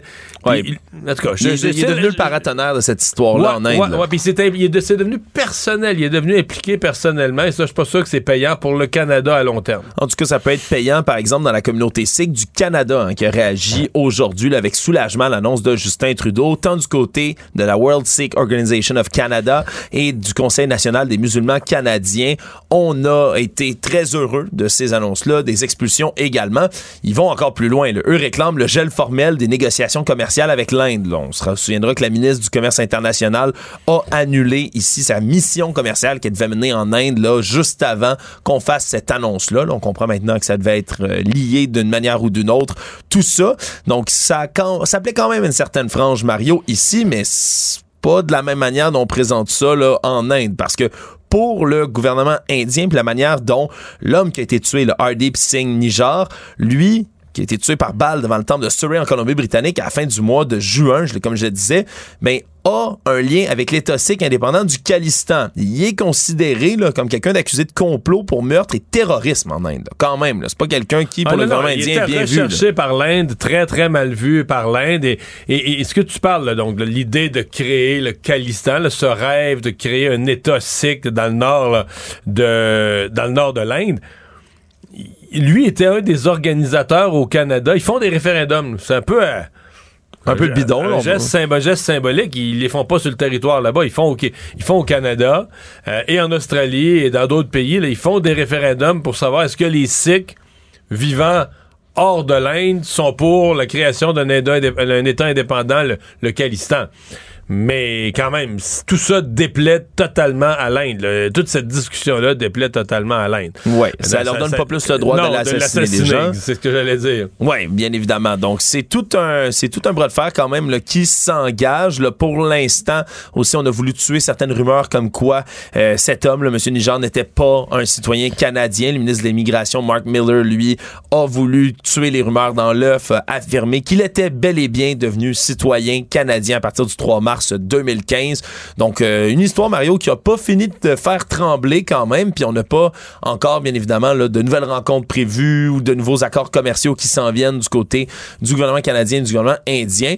Ça va être un dossier qui va être clairement à suivre pour le reste de la rentrée parlementaire. Si on vient à Montréal, nouvelle poursuite civile qui s'abat en lien avec l'incendie qui a fait sept morts dans le Vieux-Montréal, qui est le plus meurtrier depuis près d'une demi-décennie. Et cette fois-ci, c'est pas un particulier, c'est plutôt le musée Pointe-à-Calière qui réclame 3 millions de dollars à la ville. Les réclame pour sa complaisance. C'est ce qu'on dit envers le propriétaire de l'immeuble qui a été justement rasé par les flammes, l'avocat Émile Benamor. Parce que selon le musée, on dit que la ville n'a jamais inspecté adéquatement le bâtiment, ont échoué à faire respecter les règles malgré les inspections qui ont été faites depuis 2009 et donc ben, de concert avec leur compagnie d'assurance vont réclamer 3 millions de dollars à la ville parce qu'on comprendra que dans le vieux port où se trouve justement le musée de Pointe-à-Calière, ben le feu a endommagé des, bâtiments avoisinants. Ça s'est pas limité seulement à ce bâtiment dans lequel il y avait plusieurs logements d'Airbnb, entre autres. Rappelle aussi que la personne, l'instigateur du brasier, qui est allumé une main criminelle, on le sait maintenant, est toujours au large en ce moment. Et comme on dit, ben ça aurait pas fait autant de dégâts, même si c'est de main criminelle, si on avait bien inspecté le bâtiment, puis si on avait des mesures de sécurité en place nécessaires et adéquates, ben on n'aurait pas eu autant de dégâts. Donc ça fait plusieurs poursuites civiles, Mario, qui s'abattent à la fois sur la tête de la ville, à la fois sur la tête d'Émile Benamor. Mais c'était prévisible, malheureusement, ça ne donne pas. la tragédie, c'est qu'il y a eu des pertes de vie, mais une fois ça assumé, qu'il y a eu ces pertes de vie, c'était certain que ce dossier-là était compliqué. Je, sincèrement, j'avais pas réalisé que le musée Pointe-à-Calière avait subi des dommages. Euh, c'est ce qu'ils disent, là. Aussi important. On parle de 3 millions, moi non plus. C'était passé un peu sous le Probablement qu'ils n'ont pas des dommages de 3 millions. Probablement, euh, probablement qu'il y a des dommages exemplaires là-dedans contre la ville pour sa négligence. Oui. Mais j'ai été étonné par le montant. Oui, parce que là, il y en a d'autres des poursuites civiles. Il y a l'action collective de plus de 22 millions de dollars contre l'avocat lui-même, Émile Benamor, le propriétaire de l'immeuble ce qui va aussi contre Airbnb pour avoir fait des locations illégales dans le bâtiment. Il y a la famille de la jeune femme de 18 ans qui est décédée dans le brasier, Charlie Lacroix, qui eux ont intenté une poursuite civile de 1,5 million contre la eux ville. aussi ont épinglé dans leur poursuite, ont accroché tout le monde. Le propriétaire, la ville, Airbnb ont mis tout le monde. Exactement, tout le monde dans le même panier. Puis au travers de tout ça, ben maître Benamor lui-même réclame 7,5 millions de dollars à la ville. Il dit que les règles patrimoniales strictes, donc dans les bâtiments comme celui qui possédait dans le Vieux-Montréal, mais sont tellement strictes à la ville que ça aurait contribué à la gravité du feu dans son immeuble. Donc tout ce beau monde-là se poursuivent, Mario, les uns les autres. Et là, à moins qu'il y ait des règlements l'amiable, ça pourrait prendre des années avant que ces causes-là soient entendues finalement. Donc, il y, a encore, y a encore du temps pour, ça, pour en lancer d'autres de ces poursuites-là, Mario. Mais clairement, c'est un dossier qui est loin d'être fini. Mais pour la ville, pour la ville, une poursuite venant du musée Pointe-à-Calière, disons que ça donne pas une belle jambe. Ça hmm. paraît pas trop bien. Non, ça fait, ça fait pas un beau, euh, des belles ententes de voisinage, ça c'est certain, Mario. Actualité. Tout savoir en 24 minutes. Une grande nouvelle aujourd'hui pour l'île d'Anticosti qui devient officiellement un site du patrimoine mondial de l'humanité reconnu par l'UNESCO. Quand même une catégorie qui, qui fait des jaloux, on peut le dire. On a là-dedans, par exemple, la Grande Muraille de Chine, les îles Galapagos, le parc de Yellowstone aux États-Unis. Et là, le comité du patrimoine mondial était réuni à Riyad, en Arabie Saoudite, et ils ont fait l'annonce ce matin officiellement, donc que l'île d'Anticosti vient rejoindre tout ça. On considère que l'île d'Anticosti, puis c'est ce que je vois en sa faveur d'ailleurs, c'est que c'est un des meilleurs sites au monde pour étudier la première grande extinction massive qu'il y a eu sur la Terre. Là. Extinction massive, on parle bien évidemment d'animaux, d'insectes, de toutes, sortes de créatures qui vivaient à l'époque, à ce moment-là, parce qu'il y a des fossiles qu'on peut retrouver partout, entre autres dans les grandes falaises d'Anticosti. Donc on va pouvoir préserver le patrimoine mondial à cet endroit-là, le travail scientifique aussi, puis ça vient là complètement mettre un terme à tout projet qu'on pouvait avoir de développement de pétrole, de gaz ou de mine. On va pouvoir continuer à faire un peu d'exploitation forestière dans des zones qui sont pas protégées. Mais c'est quand même un discours qui vient changer la donne, Mario, de quand on pensait peut-être aller faire de l'exploration de pétrole à l'île d'Anticosti. Ça a changé du tac au tac. Virage, oui, oui. Et, c'est un virage. Euh, euh, bon, j'ai parlé à la mairesse euh, aujourd'hui qui dit écoutez, c'est un travail d'ensemble, amorcé par les libéraux. Euh, parce que sous le PQ, c'était pétrole, la l'île d'Anticosti. Remarque, moi, je les comprenais. Euh, moi, j'étais pour ça. Euh, mais là, à l'arrivée de Philippe Couillard, Philippe Couillard a pris le virage vert, vert, vert. Mais les gens, les Anticosti, veulent pas donner le crédit à Philippe Couillard, veulent pas, je pense, insulter le gouvernement en place. Moi, je pense qu'il faut donner, ceux qui se réjouissent de cette décision-là aujourd'hui, il faut donner un, crédit à Philippe Couillard. C'est lui qui, avec son pouvoir, a entamé le virage. C'est vrai que depuis que la CAQ est là en 2018, ils ont, ils ont, tout fait pour que ça se fasse. Là. Ils, ont, ils ont emboîté le pas, là, puis ils ont posé tous les gestes pour que ça se fasse à partir de là. Mais, euh, mais là, une fois qu'on a pris la décision qu'il n'y a, plus d'exploitation pétrolière, euh, bah, sur le plan touristique, c'est une belle carte de visite, là, mais je regardais c'est quoi les autres? Il n'y en a pas tant que ça. ici au Québec, là, on en a trois. Des, t'as l'arrondissement historique du Vieux-Québec. Oui. T'as euh, le parc Miguacha à Gaspésie.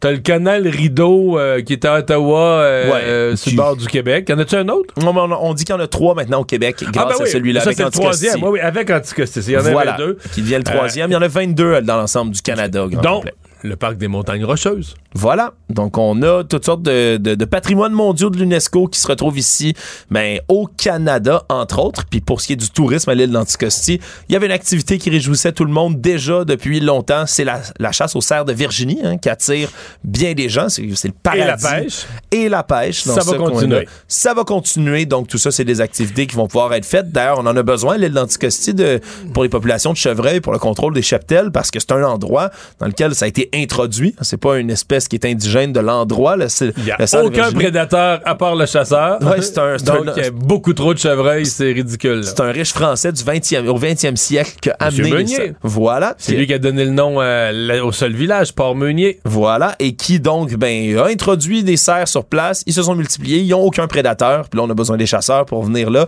Donc, euh, si c'était une de vos activités préférées à faire à l'île d'Anticosti, mais réjouissez-vous, ça, ça va demeurer malgré cette nouvelle nomination aujourd'hui.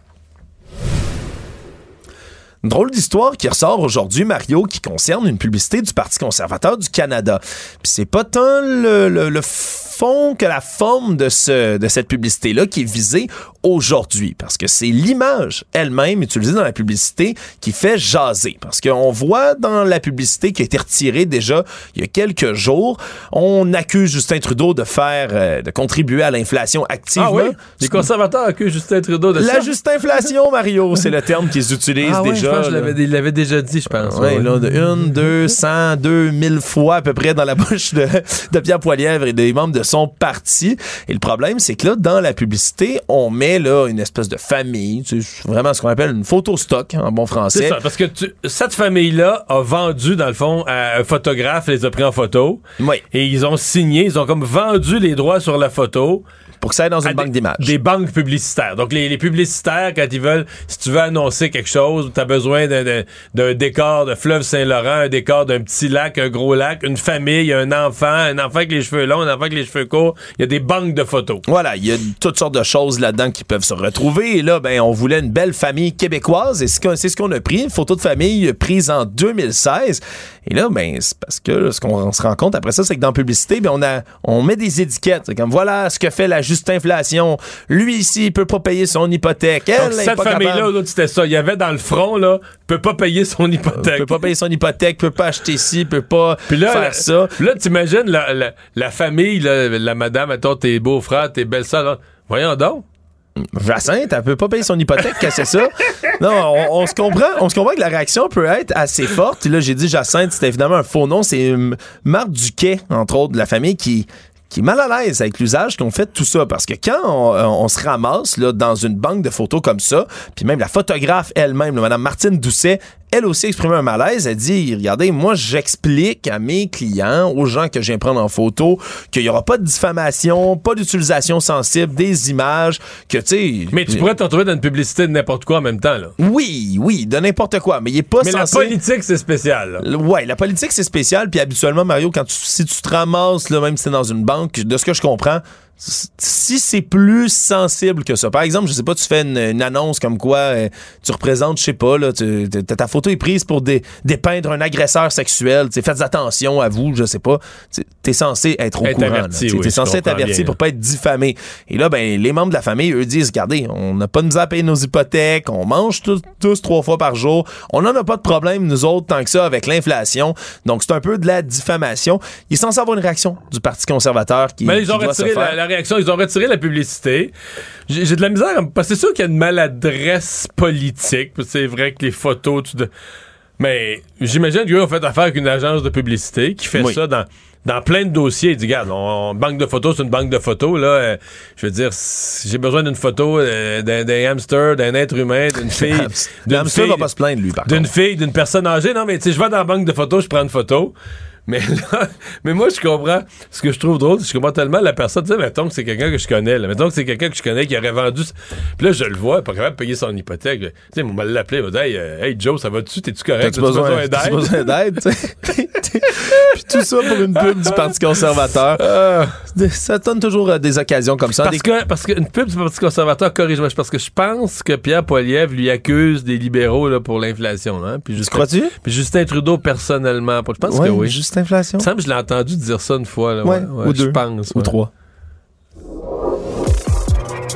Tout savoir en 24 minutes. Personne va accuser Pierre Poilievre d'être éparpillé. Là.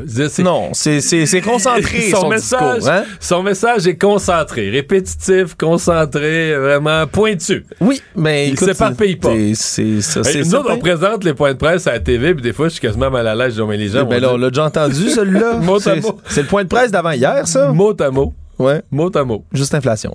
Ouais. On peut bon. le répéter. Ben, mot à mot, mot, mot, au singulier. Ça, c'est le cas de le dire. Dans les écoles, Mario, ben, de temps en temps, on a tout ça, une belle petite controverse ou des, des petites obstinades sur la manière d'enseigner, la manière de mener les cours. Mais là, c'est un peu plus basique que ça. On se rend compte qu'il y a une dichotomie qui existe au Québec, qu'il y a des écoles, des centres de services scolaires d'un endroit à un autre qui divergent dans la manière d'enseigner, ni plus ni moins que l'écriture. Toi, tu as écrit en lettres attachées? Toujours. J'ai toujours écrit en lettres attachées. J'écris encore en lettres attachées. C'est beaucoup plus vite. Là. Ouais, c'est parce que ça va vite. Beaucoup moi, plus un, vite. Moi, je suis un vieux dinosaure qui prend toutes mes notes manuscrites à la main. Mes, mes, les collègues ici, mes amis, tout le monde me voit toujours comme griffonner sur des affaires dans des hiéroglyphes incompréhensibles. D'ailleurs, mon écriture n'est pas Ah, faite moi, pour être bien. J'écris pas, c'est- j'écris petit, mais j'écris, c'est lisible. Moi, moi, c'est fait pour que personne puisse me lire. Ah non, non, non, c'est lisible. C'est lisible, Oui. mais j'écris lettre attachée, mais là, c'est parce que là, écrire vite. Hey, je veux dire, euh, des travaux de philo au cégep, des travaux à l'université en histoire, en économie. Tu sais, euh, tout bout de champ, c'est des 500 mots, 1000 mots euh, qu'il fallait que tu produises en 2-3 heures. Si tu m'avais dit, il faut que tu sépares toutes tes lettres, là, je dit, je serais encore là. Ouais, ouais, tu seras encore là à ce jour, Mario, mais c'est pourtant ce qu'on constate, là. Les écoles primaires, un peu partout, ben, dépendamment d'où vous vous trouvez, on va soit vous enseigner, ben, l'écriture en lettres attachées ou l'écriture, vraiment, le, le script, là, l'écriture Ouais. cursive. Lettre lettre, lettre lettre par attachée, lettre. c'est cursive. Ouais. Ah, voilà, cursive, pardonne-moi. Script, c'est séparé. Script, c'est Mais- séparé. mais les, là, lettres, euh, les lettres détachées pour faire Mais ça. moi, là, je pensais aux jeunes qui, qui déménagent, là. Mais c'est exactement ça le problème. C'est ce qu'on constate sur le terrain. C'est que là, t'as des jeunes qui, eux, dans leur école, on leur a enseigné le script. Donc, ils écrivent en lettres détachées constamment. Jamais appris les lettres attachées. Jamais t'arrives appris. en cinquième année à Shawinigan, ton père a déménagé sa job. Et là, on te dit, vite, tout est en lettres attachées, faut que t'apprennes. Là, ça fait des années, c'est censé être quelque chose d'acquis, de compris, puis de répéter, hein, parce que c'est la répétition qui finit par former justement ben, l'écriture. C'est à force de le faire, puis de le faire, puis de le faire qu'on l'a. Puis là, c'est qu'on compare, dépendamment de l'endroit, les, les forces, les faiblesses de chacun des styles. D'accord, d'écrire en lettres attachées, c'est beaucoup plus rapide, c'est fluide. Et après ça, c'est mieux aussi pour les jeunes qui ont de la, de la dyspraxie, par exemple, ou de la coordination de mouvement. Plus facile à faire. Ah oui? Par contre, semble-t-il. Par contre, pour ce qui est du script, c'est plus difficile au niveau mécanique, mais après ça, pour l'apprentissage, ben, toutes les lettres que vous allez lire, qui sont dactylographiées, qui sont écrites à l'ordinateur, ben, en script, Oui, un peu comprends, partout. Alex, mais je veux dire... euh, Mais moi, j'écris en lettres attachées, Moi, Mario. toute ma vie, j'ai continué à lire. J'ai pas, j'ai continué à lire en lettres pas attachées, là, le journal des livres. Il a rien qui est. en- Mais à écrire, moi, là, c'est pas la même affaire, là, tu sais. Ah, on se comprend ensemble, Mario, là-dessus. là. C'est- C'est c'est assez spécial. Non, mais parce que ce que, ce que j'entends, c'est que c'est pas. C'est toujours dans le programme là, d'écrire en lettres attachées. Oui. C'est qu'il y a des endroits, ils se disent là, il y a trop de stock dans le programme, faut élaguer, faut faire du ménage, on n'a pas le temps, on a trop d'élèves en difficulté. Fait qu'une des choses qu'on enlève en disant c'est pas obligatoire, c'est d'apprendre les cursives, là, c'est d'apprendre à écrire en lettres attachées. Mais là, Ouais. je, com- je comprends plus. C'est, pas ce qui se passe dans nos écoles. euh. Ouais, quand on, est, tout- quand on est rendu à couper ça, Mario, Ben là, ben- il me semble qu'autrefois, c'était même pas une question. Mais là, on parle, je dois parler comme un vieux. Enfin. Économie. L'inflation a augmenté pour un deuxième mois consécutif au Canada. L'indice des prêts à la consommation a augmenté de 4% d'une année à l'autre au mois d'août. Avait progressé de 3,3% au mois de juillet. Donc, c'est une accélération qui est attribuable. Mario, on le dit en ce moment, au prix du logement. Surprise, surprise, 6% d'une année à l'autre en août. Et également au, la hausse des prix de l'énergie, des produits d'énergie comme l'essence, entre autres. Panier d'épicerie, ça se stabilise là, de plus en plus, ce qui est peut-être un peu ironique au moment où on convoque les dirigeants des grandes épiceries à Ottawa pour parler de gel des prix ou de fixation des prix. Mais bon, c'est vraiment, encore une fois, le coût de l'intérêt hypothécaire qui contribue à accélérer l'inflation, Mario. Ça, c'est, la lutte à l'inflation qui crée de l'inflation. Parce que pour calmer la demande, on monte les taux d'intérêt. Mais là, la montée des taux d'intérêt fait monter les hypothèques et les loyers. Puis les hypothèques et les loyers, c'est le coût de l'habitation qui entre dans le calcul. Tu sais, quand on calcule l'inflation d'un ménage moyen, ben, un peu d'épicerie, un peu de nourriture, et oui, Ouais. se, lo- se loger en fait partie, là. Mais là, est-ce que ça pourrait vouloir dire justement qu'on pourrait voir plus tôt que prévu Ben, peut-être des les- une les avis, les avis divergent. Euh, moi, je pense que c'est une mauvaise nouvelle. Je vois quand même beaucoup d'économistes qui disent restons calmes. La Banque du Canada voit bien que c'est pas c'est mais pas de la réelle inflation, elle est réelle, mais pas réelle. La mesure est provoquée par des décisions de la banque elle-même. Mais moi, j'aime pas ce que je vois. là. J'aime pas que les- ça baisse plus. J'aime pas que le pétrole est reparti à la hausse parce que le pétrole, c'est un vlimeux dans l'inflation. On dépense de l'argent pour du pétrole, puis le pétrole, il rentre dans le transport de tout ce qu'on achète, euh, de la laitue aux meubles. Ouais, fait que ça vient affecter à peu près toutes Puis les là, le baril de pétrole, il est parti. Là. Il y a des- ce matin, euh, il était à 92, 93. euh, il est passé au-dessus des 90. Puis on peut avoir l'impression qu'il remonte vers les 100 le baril. là. Si tu regardes la, la courbe là, depuis un mois, c'est là qu'elle s'en va. Ouais. Ça peut, ça peut caler. Des fois, les courbes cassent, ça peut repartir en descendant. Mais pour l'instant, tous les indicateurs sont à l'effet que le prix du pétrole est parti vers la hausse. Donc, je je suis pas en panique, mais j'aime pas ce que je vois. Oui, puis après ça, on verra qu'est-ce que ça va vouloir dire du côté des décisions de la banque, mais c'est aussi un facteur qu'il faut garder en tête, Mario, qu'on décide de faire des tours de vis économiques et autres, mais ça prend quand même un certain temps là, avant qu'on Ouais. en voit pleinement les effets. Le monde. Le président ukrainien Volodymyr Zelensky s'est adressé aujourd'hui à la tribune de l'ONU. hein. Il était présent sur place en personne, l'avait déjà fait, s'adresser depuis le début de l'invasion russe par visioconférence, mais là, était présent sur place, tout comme ben, d'autres grands dirigeants mondiaux qui s'y trouvent. Président américain Joe Biden également, qui a tenu un discours plus tôt dans la journée.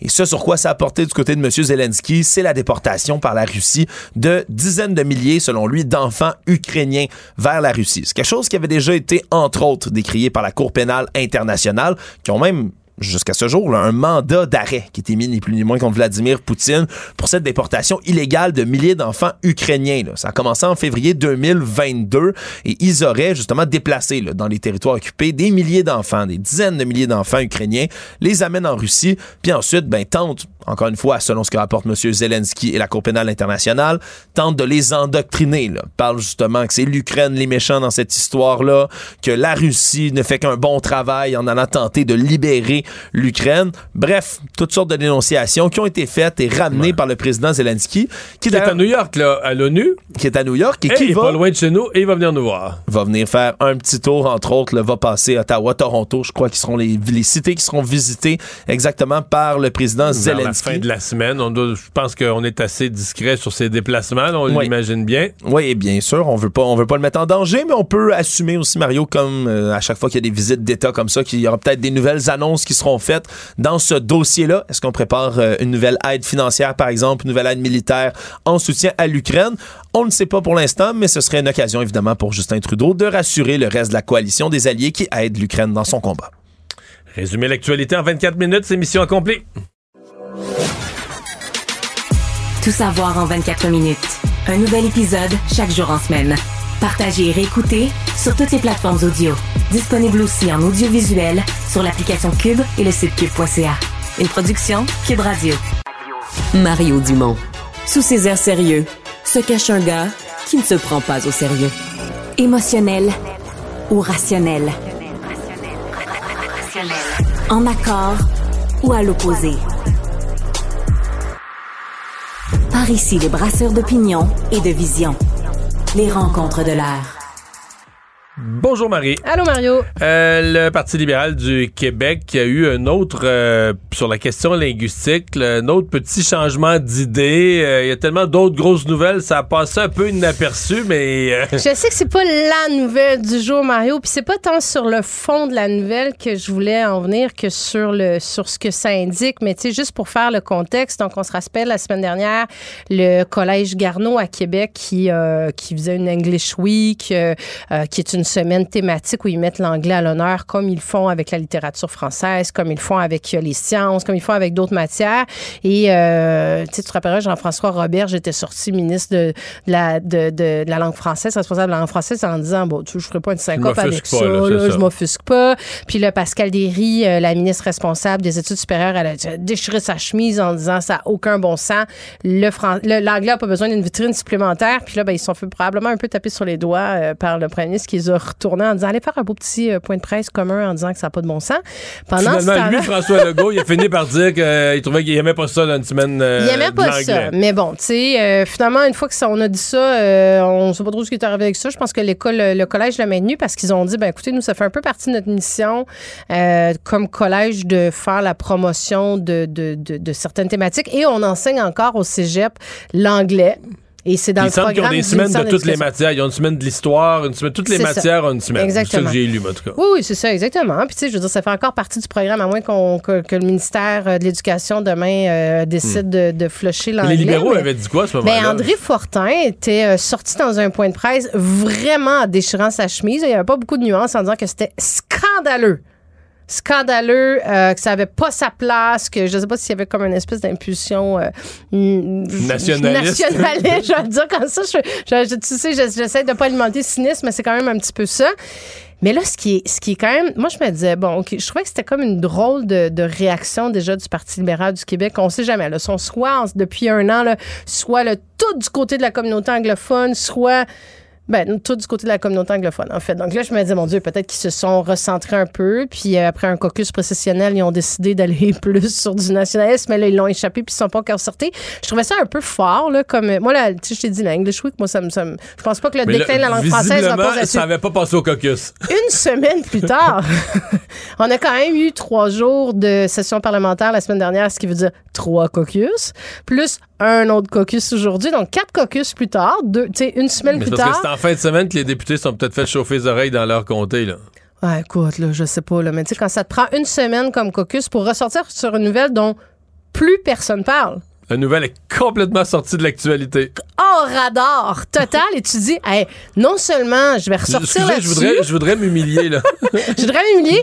Je voudrais vraiment démontrer à quel point j'ai pas de gouvernail, j'ai pas de boussole, je sais toujours pas où je m'en vais. Mais je voudrais vraiment, vraiment le souligner dans un contexte où, comme tu dis, l'actualité, écoute, il y en avait là des dossiers sur lesquels s'inscrire aujourd'hui, mais je voudrais vraiment revenir là-dessus, là. Donc, là, finalement, euh, il était d'accord avec la English Week. Oh, finalement, ils ont dit que c'était dans la mission des cégeps de faire la promotion de certaines activités euh, puis de semaines thématiques. Fait que ça prend pas une grosse plure de banane. Parce que ça, moi, personnellement, j'ai trouvé que c'était une tempête dans un verre d'eau, que c'était une bien petite affaire, là, mais ça a été assez pour faire. Euh, mais là. Euh, non, mais ça dit-tu à quel point ils savent. Ils, euh, non, mais en termes de, de communication zéro, réactivité zéro, positionnement zéro, Ouais, mais là, et, pense jugement politique une semaine plus tard, c'est comme, hey, on va ressortir. Tout, tout, est difficile. Mais là, à la mi-octobre, là, ils vont adopter leur nouvelle philosophie politique. Là, ils peuvent, ça, faut qu'ils réussissent l'exercice. C'est quoi ça, leur nouvelle philosophie? Il y a une nouvelle philosophie politique? Oui. André, hein? André Pratt. Ah, oh, mon Dieu. Excuse-moi. Tu vois, même moi, ça, ça une, grande tournée, une grande tournée des membres pour refaire les, ouais. jeter les bases ouais, du ouais. parti. Tu vois comment, ça. Mario, euh, j'attends, euh, j'attends après ça. Tu m'en Mais... parles, puis je. je moi, j'attends ça quand même. Laisse-moi noter ça à mon agenda parce que de toute évidence, je l'ai pas fait. Ben, écoute, ce que j'entends, euh, ce que j'entends, mais tu vois, j'en entends pas t'en parler que ça, c'est que ça vole tellement 32 000 pieds dans les airs à certaines altitudes qu'ils sont en réécriture pour que ça parle aux Québécois parce que là, on est plutôt en train de parler de libéralisme et de l'histoire euh, du Parti libéral Ouais. du Québec. Et tu sais que le Parti libéral du Québec, ça a 152, 153, 154 ans d'histoire. Puis les valeurs libérales de Claude Ryan. Puis Mais c'est euh, tout blabla. vrai, ça? Ben oui, mais c'est tout vrai. Mais je veux dire, euh, c'est pas comme si ça n'avait pas été dit dans les dernières années, que ça n'avait pas changé Ouais. l'opinion de l'électorat. Donc, ce sera pas, euh, je prédis que ce sera pas un grand électrochoc. Bon. Euh, ben, on verra. On Oh, verra, on verra, ce, ce qu'il y en est, mais moi, ce que j'entends... Est-ce que ça va amener des candidats à la chefferie? Ouais. C'est surtout ça. Ben, c'est ça. Moi, c'est ça mon point. Là, tu vas arriver avec un texte, il va être porté par André Pratt. Mais je veux dire, après ça, c'est qui le chef du parti qui va partir, euh, tu sais, qui va être le, le porte-voix de ça? Non, mais ça, moi, j'en ai, vu, ai vu 100 là, des textes comme ça être écrits euh, dans, les, dans la dernière décennie. Là, tu sais, puis, euh, Bon. bon. ça fait couler de langue 24 heures. Puis, euh, on passe à un autre appel. Alors, François Legault, qui est à l'ONU, en fait, ils sont tous là. La Valérie Plante était à New York pour le congrès de la- la- l'Assemblée de l'ONU sur l'environnement. Justin Trudeau doit être arrivé ou en route. Ouais. Ça, là, c'est tellement. Écoute, c'est tellement. Il y a tellement de choses à dire là-dessus. Tu sais, un, moi, je suis très fière que, dans un premier temps, que le Québec soit invité comme euh, ambassadeur et euh, ambition, ambition climatique. Hein? C'est un sommet sur l'ambition Ouais. climatique. Puis on est représenté là-bas. Puis tu sais, force est de constater que, ben écoute, on a, on a fait des bons choix dans l'histoire du Québec euh, au niveau de l'hydroélectricité plutôt que le nucléaire. Moi, ça, honnêtement, j'en suis. Allons-y, rayonnons sur la place publique. Puis si François Legault, en plus de ça, peut, un, faire la promotion du Québec, peut-être revenir avec, tu sais, il y a peut-être des gens qui vont, économiquement, ça peut être bon, là. Peut-être qu'on va ramener des entrepreneurs, des, des, des, entreprises, tout ça. S'il peut voir la lumière encore davantage qu'il la voit maintenant, tant mieux. Ceci dit, c'est vrai qu'il y a quelque chose d'un peu ironique. Tu sais, je regardais justement Greenpeace et compagnie. Bon, c'est leur job de le faire, mais qui critiquent aussi beaucoup la, crédibilité et la légitimité de François Legault d'être là-bas. Moi, je pense je, tu sais, c'est dame et fido, dame et fidon pour parler d'English Week. S'il n'y était pas allé, il aurait été critiqué. Là, il y va, il y est critiqué. Moi, je suis contente qu'il y soit. Je suis contente qu'il que représente s'il le abandonnait le Québec. troisième lien, moi, là, ces groupes-là disaient l'année passée, s'il abandonne le troisième lien, c'est ça la vraie affaire. La honte du Québec, c'est le troisième lien. Ouais, mais ça là, reste il a que- abandonné le troisième lien, c'est pas encore correct. Ouais, mais il n'y a pas de bilan. Le troisième lien, c'était quand même lui. C'était son projet à lui. Oui, oui, mais là, il l'a abandonné. Là. mais c'est quoi le bilan? Ok, c'est il quoi devrait le, dire tout est correct. c'est quoi le le bilan lien? climatique de François Legault à ce jour? Ben, il va peut-être être le premier gouvernement qui va atteindre ses cibles. oui, mais à ce jour, aujourd'hui. Ah, ben, atteindre ce moi, je, je sais pas, on verra. Je, je mettrai pas de l'argent là-dessus. Je nous le souhaite. Je Non, mais le jusqu'à hein. jusqu'à 2018, jusqu'à son arrivée, là, ça augmentait, ça augmentait, ça augmentait. Les, les, les, les émissions étaient toujours en augmentation. Non, vont- mais ça, là, François Legault, c'est comme l'ensemble de ces dossiers. là. Il n'y avait pas de crise en habitation. Ça y a pris comme quatre ans ah, le mot crise en habitation. Le racisme systémique, on va peut-être s'y rendre un jour ou pas. Il l'a nié longtemps. Il voulait pas parler d'urgence climatique. Écoute, il y a des mots, là. Il y a des mots qui lui brûlent la bouche. jamais ça, l'urgence climatique. Tu m'entendras jamais. Je suis pire que lui, je peux sais, jamais le dire. Sais, je sais, Parce il ça devient pas. idéologique. Écoute, il se gratte, il se Ben ouais, gratte, J'espère là. qu'il le dira jamais. Mais il a passé son premier mandat. Écoute, il a rencontré Dominique Champagne sur le pacte. il Ah, voulait pas aller là. Je sais. Mais là, ce qui est drôle, c'est que lui, hein, lui est à. New York, le pacte. Ouais, puis il a dit, moi, j'ai regardé mes enfants dans les yeux. Je leur ai dit, je serai là pour vous. Je vais les faire grandir. Puis là, ben, en tout cas, il s'est rien passé pendant un mandat de temps. Bon, il y a eu une pandémie, tu me diras. Mais là, il est à New York euh, en disant, le nucléaire, nous n'irons pas là. Over my dead body. Et Pierre Fitzgibbon, qui est à Québec en point de presse en même temps, qui dit Moi, je suis en poste pour évaluer toutes les options possibles. Donc, ça vient aussi me Mais confirmer. le nucléaire, le nucléaire, c'est dans la liste des solutions au changement climatique. Du côté changement climatique, Monsieur Legault a dit non. mais il y a, il y a- Ça se peut-tu, Mario, qu'on ait un gouvernement sait plus, qui là, qu'on sait sait pas- plus où on s'en va, on on peut-être. Mais dans les solutions, si tu regardes les grands ensembles, là, les, les solutions au changement climatique, le nucléaire est du côté des solutions. Mario, tu sais, les Parce solutions. que ça émet pas de GES. Les solutions, là, il y en a plein. La question, c'est, sais-tu où tu t'en vas dans la vie? Tu sais, je veux dire, on Hmm. peut passer du temps à parler de c'est-tu bon, c'est pas bon, c'est bon, c'est pas bon.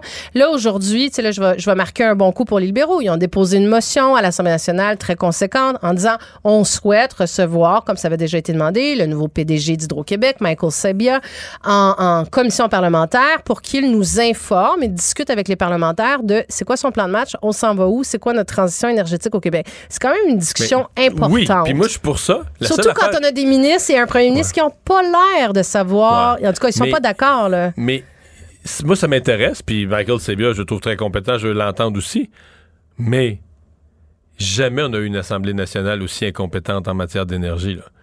Je veux dire, tu sais, c'est le PQ qui demande cette commission parlementaire-là, mais je veux dire, le PQ en matière d'énergie, c'est les rentes en plan, là, tu sais, le chien de Luc et Luc qui partait dans le sens contraire. Dans l'histoire du PQ, il était pour le nucléaire Ben oui, quand c'était ben pas oui, le temps. ben oui. Je veux dire, au Parti libéral, c'est un parti qui a toujours eu, euh, des bons de l'énergie, des connaissances.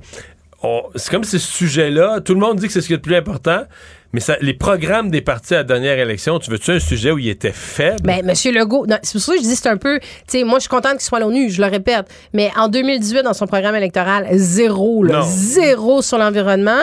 Aujourd'hui, ironique, sarcastique, je peux pas ne pas souligner. On vient, le- tu sais, je dire, on vient de reconnaître au patrimoine mondial de l'UNESCO l'île d'Anticosti, projet porté par Monsieur Couillard, qui Ben, se faisait accuser par, écoute, laisse-moi le citer, François Legault, qui disait, vous êtes en train de planter le dernier clou dans le Oui, cercueil des mais- hydrocarbures. Bon, mais pour ça, est-ce que tu. Parce que tantôt, j'ai posé la question à la mairesse. Je disais, est-ce que vous donnez le crédit à Philippe Couillard pour ça, la mairesse de l'île d'Anticosti? Puis elle m'a dit, ah, c'est un ensemble. J'ai entendu entre les lignes qu'elle, elle considère que depuis 2018, depuis que François Legault est arrivé au pouvoir, pas dans la position mais au pouvoir, ils ont fait ce qu'il fallait pour arriver aujourd'hui à une décision que l'île d'Anticosti est au patrimoine de l'UNESCO. Moi, spontanément, quand j'ai vu la décision ce matin, je donnais le crédit à Philippe Couillard. Moi, Mario, je peux te dire qu'en 2018, 2018, le lendemain de l'élection, mon premier poste à l'Assemblée nationale, à l'opposition officielle, ça a été porte-parole à l'environnement. Et François Legault, à ce moment-là, nouveau premier ministre du Québec, ouvrait encore la, porte aux hydrocarbures et je parlais, j'étais en communication avec le maire, qui n'est pas la même mairesse dont tu parles, le maire de l'époque, qui disait que c'était un enjeu qui n'était pas supporté dans sa démarche, qu'il avait commencé de façon très active et à laquelle il tenait. Donc, est-ce que par la suite, le ministère euh, de de la culture, du patrimoine, du, de la culture. Hein, probablement euh, les a supportés, les a accompagnés, qui pilotent ça. Est-ce que le ministère de l'Environnement des Ressources naturelles a reculé un petit peu? Il y a eu, c'est sûr qu'il y a eu de l'appui à l'interne, mais l'élan n'a pas été donné par, euh, l'élan a été donné par M. Couillard, qui honnêtement, je veux dire, il se faisait appeler le géant vert. C'est un peu drôle. Ça, aussi, c'est ironique. C'est, c'est François Legault qui se fait appeler le géant vert alors qu'il appelait M. Couillard le géant vert à l'époque sur ce ben dossier-là. Tout est dans tout. C'est quand même, quand même un des avantages d'être au pouvoir. Tu peux faire un petit peu de récupération parce que t'as un gros, as un gros porte-voix et un gros râteau. Au final, on est content. Ben c'est une belle nouvelle. Merci Marie. Merci Mario.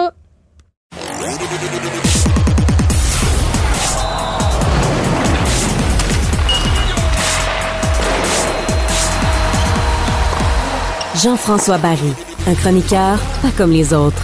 Salut Jean-François. Salut Mario. Bon, je sais pas si je vais aller dans des stades adverses, moi, avec mon chandail des Eagles. Hein. Ah non, mais, mais ça fait plusieurs fois que je vois passer sur euh, les médias sociaux des bagarres dans les estrades. On dirait que c'est pire depuis un an ou deux. Mais on dirait que c'est pire. Il me semble qu'il n'y avait pas ça il y a dix ans. en tout cas, il n'était pas sur les ah, réseaux sociaux, peut-être. Je sais pas il était pas filmé. C'est peut-être ça la différence. Mais oui, on dirait qu'il y a quelque chose de. Je sais pas. c'est quasiment euh, à la mode là, de, de, se battre avec les, équipes adverses, euh, les, partisans en fait de l'équipe adverse. J'imagine que la boisson, il y a toujours un petit peu de boisson en, cause, etc. C'est un match de soirée. Hein. Ça, peut, ça fait plusieurs fois que je me dis, à un moment donné, il va arriver de quoi? Il y en a un qui va tomber en bas du balcon. Parce que, tu sais, des fois, les balcons, là, euh, sur, le bord, là, il y a une petite rampe, puis c'est tout. Ou il y en a un qui, qui va se cogner, ou la sécurité va arriver trop tard. Ben là, Là, c'est arrivé. C'est arrivé à un partisan des Pats, donc dans le match de, dimanche, euh, qui jouait contre les, euh, les Dolphins. Dale, Dale, Mooney, qui est un partisan des Pats depuis, euh, écoute, il a ses billets de saison depuis 30 ans. Là, fait que c'est pas un gars qui était là pour jouer les, troubles fêtes. Là. il s'est battu avec des gens dans les estrades. Il a reçu un des coup de partisans des Dolphins?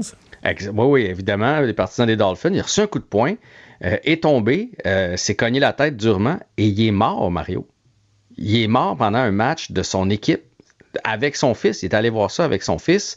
Euh, ce qu'on raconte dans l'histoire, c'est que le match s'est poursuivi. Bien évidemment, ça s'est passé au balcon. Là. Fait qu'on n'arrête pas la, partie à cause de ça. Les agents de sécurité sont arrivés et pendant dix minutes, on a essayé de le réanimer, on a essayé de, le sauver. Et là, tu avais, le monde qui regardait ça du coin de l'œil en voyant bien qu'il se passait quelque chose de, pas correct dans les estrades. En même temps, tu continues de poursuivre, de regarder le match. On, est rendu là. Mourir en allant. Imagine, je vais voir le, Canadien à, je sais pas moi, à Philadelphie. Là. On a toujours dit qu'à Philadelphie ou à Boston, c'est une place assez assez, violent. Non, mais c'est faux. À, Philadelphie, euh, quand on va voir les, Flyers avec notre chandail du Canadien, ils sont gentils? Je sais pas, je l'ai pas essayé. Non, mais parce qu'ils ont tellement chialé contre les partisans des Eagles de Philadelphie, puis ils ont fait ça magnifiquement au Super Bowl. Après, c'était fait euh, voler par l'arbitre. Fait que moi, on me dit plus jamais que les partisans de Philadelphie, c'est des partisans. Euh, non, mais les partisans, des, les partisans des Dolphins, d'habitude, n'ont pas mauvaise réputation non plus là, dans la ligue. Ça en prend juste un. Là. Et non seulement ça, mais il est dans son stade. Là. Ça, ça, se passait euh, en Nouvelle-Angleterre. c'est comme si j'allais au Centre Bell avec mon fils. Euh, il y a une couple de partisans d'une autre équipe euh, qui sont là, des Canucks de Vancouver. Puis, bang, il y en a un qui me donne un coup de poing en arrière de la tête, je tombe, puis je meurs là. Ça n'a pas de sens en allant voir une équipe, une équipe de sport. C'est cette violence-là. Puis les Dolphins ont gagné. Donc lui, lui il a frappé quelqu'un dans une cause gagnante. Ça veut dire, rendu là, ça change rien. Là. Mais si ton équipe gagne, tu devrais pas être frustré, tu devrais être content. Là. Ouais, je sais pas ce qui s'est dit avant, mais je veux dire, il n'y a rien. Il y a rien qui, justifie, ça. Puis l'autre affaire qui est dérangeante là-dedans, c'est que personne n'intervient. Euh, souvent, dans ces bagarres-là, personne n'intervient. Tout le monde sort son téléphone. pour filmer la scène, pour pouvoir mettre ça sur leurs médias sociaux. Je veux dire, euh, on est rendu où? Pourquoi on, pourquoi on les sépare pas? Pourquoi on s'interpose pas? Pourquoi il y a. Tu sais, je veux dire, logiquement, il y avait plein de partisans des Pats, là, alentour de, de, ce monsieur-là. Bref, c'est, c'est, désolant et ça, écoute, ça fait le buzz, évidemment, partout. Trois, les gens qui faisaient l'exercice, trois Monday Night Football consécutifs où il arrive une grosse tragédie. Il y a eu évidemment l'arrêt cardiaque d'Harmon avec les Bills de Buffalo. Ça, c'était le dernier Monday Night Football de la saison dernière. Il y a un joueur qui est quasiment mort sur le terrain. Il a été euh, réanimé, ressuscité, mais mhm. euh, Première semaine de cette saison, Aaron Rodgers, super vedette qui signe avec une nouvelle équipe, blessé pour la saison. Hier soir, ben, un des porteurs de ballon numéro un de la ligue, euh, Nick Chubb, qui est... le genou a viré les images, viré à l'envers. Ça fait mal, hein? Je, ben, je l'ai presque pas regardé. Je l'ai regardé du coin de l'œil, j'ai pu voir. Là, le genou viré à l'envers, fini pour la saison. Peut-être une carrière aussi dans son cas qui est ben, compromise. dans ce sens-là, je ne sais pas comment on peut lui rebâtir le genou, surtout un, porteur de ballon. Je ne sais pas comment il peut revenir avec autant de puissance. Mais est-ce que tu l'as vu en, au ralenti sur les médias sociaux? L'image? Ouais. Non, je veux pas l'avoir. Tu l'as juste vu live? Ça m'écarte je te, je te dis, ça, ça, donne froid dans le dos. Là. Le, le, genou plie dans, dans, le fond vers l'extérieur du corps. C'est, non, non, j'ai compris ce qui est arrivé. J'ai vu un peu, mais. Mais ça m'a donné euh, la curiosité de chercher les pires blessures dans, dans le sport. Je sais pas c'est quelles les pires que tu as vues. Ah, c'est comment il s'appelait? Là, j'ai une trou de mémoire. L'ancien corps arrière des. Euh, de l'époque, c'était les Redskins de Washington. Là, on avait vu la jambe cassée, le tibia plié. C'est pas. Euh, ah, j'ai une trou de mémoire.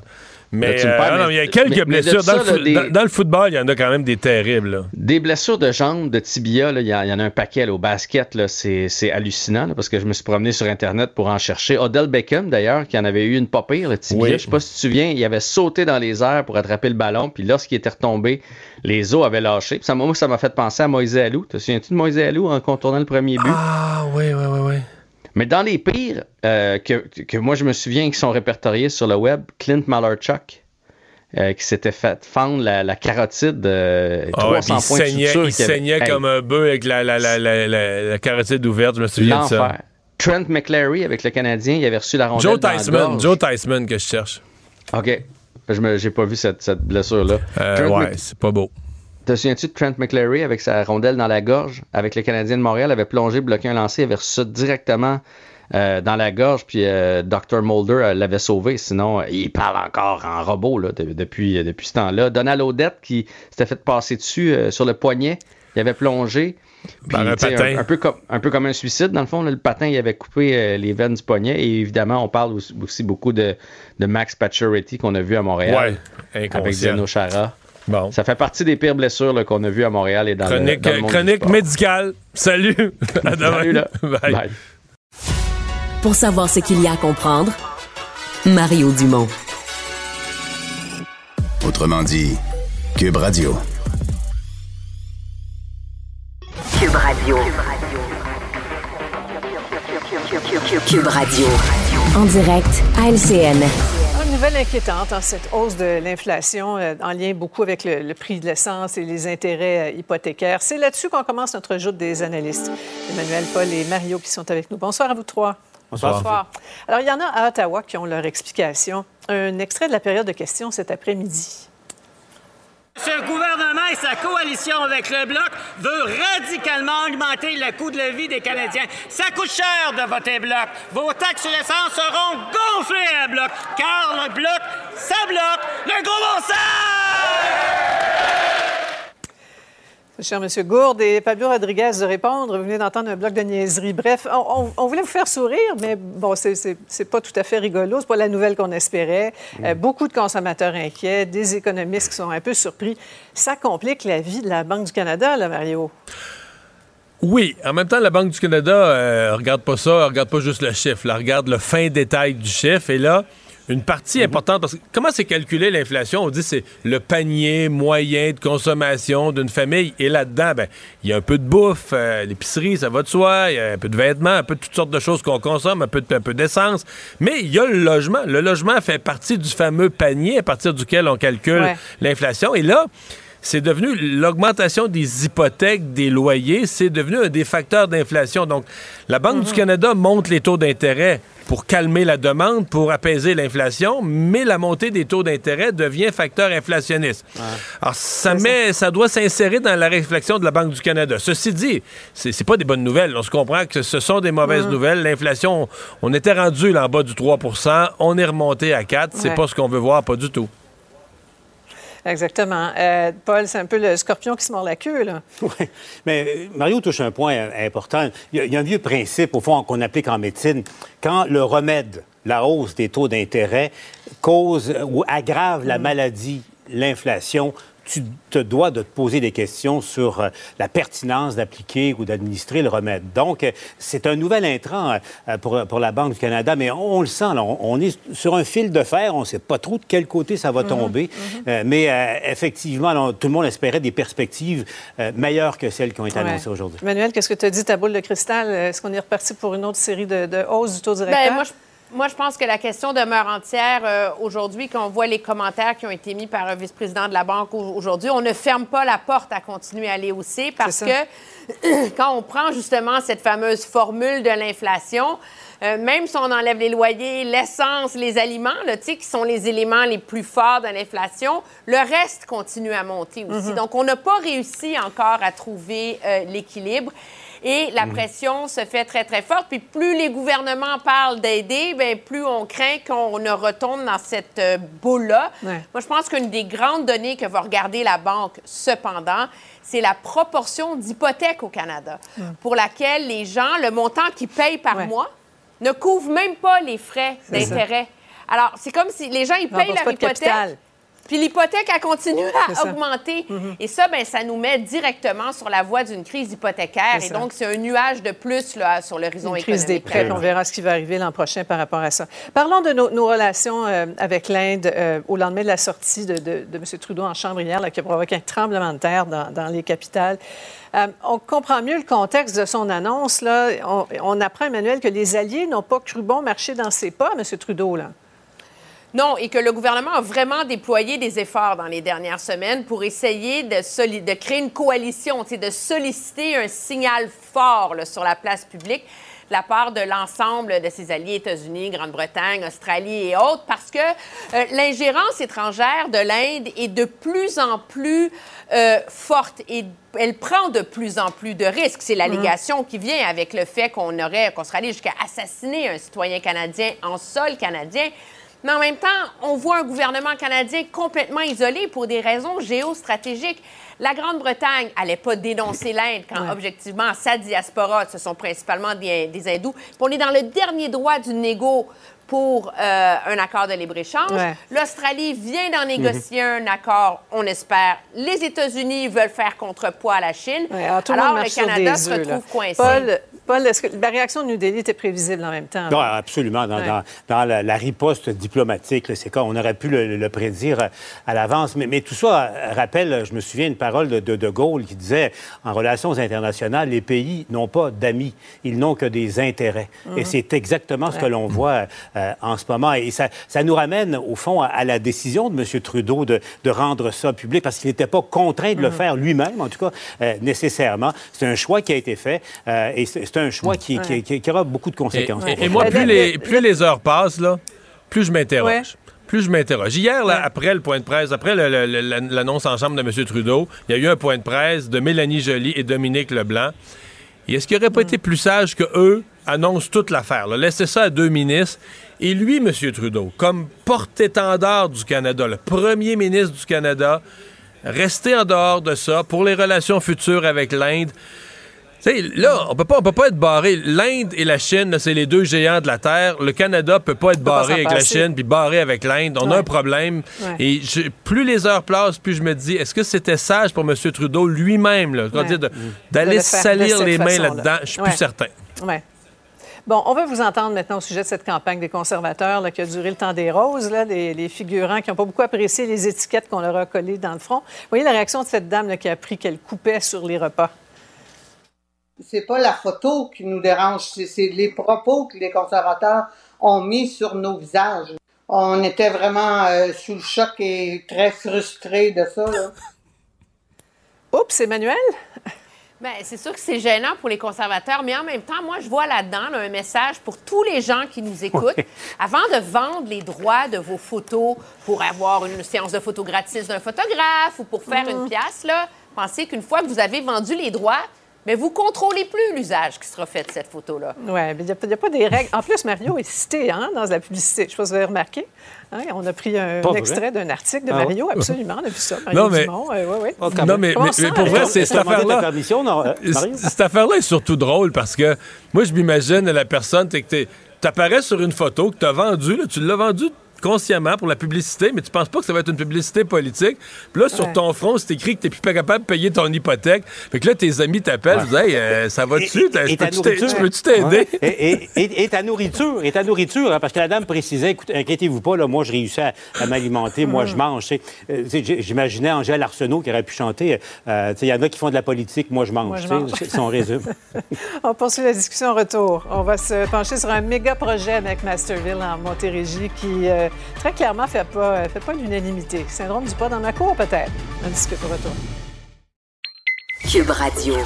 Une autre vision de l'actualité.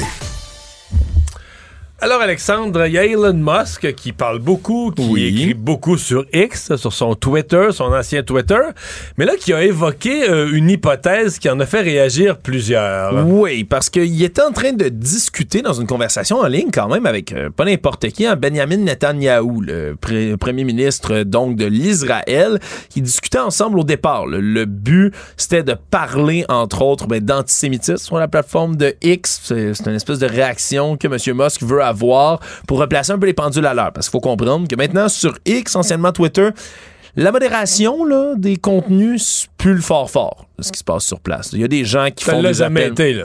Ça l'a jamais été, c'est pire que jamais. Maintenant que M. Musk a licencié au-dessus de 50% du personnel de l'entreprise, il y a plus grand monde qui font de la vérification, ce qui fait qu'il y a excessivement là, de haine en ligne qui se dit puis qui se répercute sur Twitter. Mais rapidement, ben on a commencé à parler justement de libre, de discussion donc euh, éclairée de ce qui pouvait se dire ou pas se dire sur Twitter avec M. Netanyahou. Et de quoi il a fini par parler aussi, ben il a fini par énumérer le fait il y a trop, encore une fois, selon lui, de bots, hein, de ces ordinateurs Des sur faux Twitter. comptes, euh, Des faux comptes qui existent, qui se promènent, qui relayent toutes sortes de désinformations. Mais qui sont pas qui sont pas un être humain, là, euh, entièrement contrôlé par soit l'intelligence artificielle, soit par un ordinateur là, quelconque. Et donc, a dit M. Musk, mais ce que ça va nous prendrait, c'est un paiement. Un paiement pour le compte de X. Dès que vous êtes là-dessus, ben, ça devient payant. Vous payez quelques dollars, puis comme ça, ben, ça va dissuader les faux comptes, comme ça, les faux bots.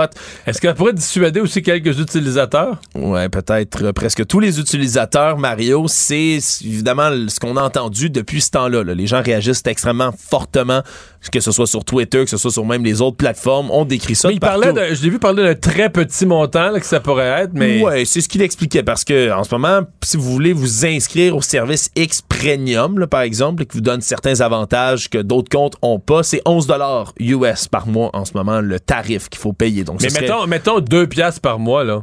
À mon avis, tu perdrais la moitié des utilisateurs, peut-être plus. là. Moi, il me fait payer 50 cents par mois, Mario, je me désinscris. C'est simple comme ça. Honnêtement, c'est une question de principe. Je pense que pour les gens, d'être sur un réseau social puis de le payer, payer pour, euh, avec autre chose que c'est donné, bien évidemment, parce qu'on paye tous ultimement quelque part. Ouais, nos- mettre sa carte de crédit sociaux. dans Twitter, ça va trouver des résistances. Oui, ça risque de trouver pas mal de résistance, mais dans tous les cas, Mario, on, on fait la nouvelle à peu près à chaque fois que M. Musk dit quelque chose, mais il faut se souvenir que c'est pas la première fois qu'il propose toutes sortes de choses puis qu'il le fait juste pas. Dans ta tête, plus, ça, ça se fera pas. Ah, moi, je suis convaincu que M. Musk va, ne va jamais faire un paiement comme ça. Déjà qu'il y a assez de difficultés financières puis qu'il y a de la misère avec les annonceurs, s'il commençait à perdre presque tout le monde qui utilise le réseau social, il serait pas plus avancé.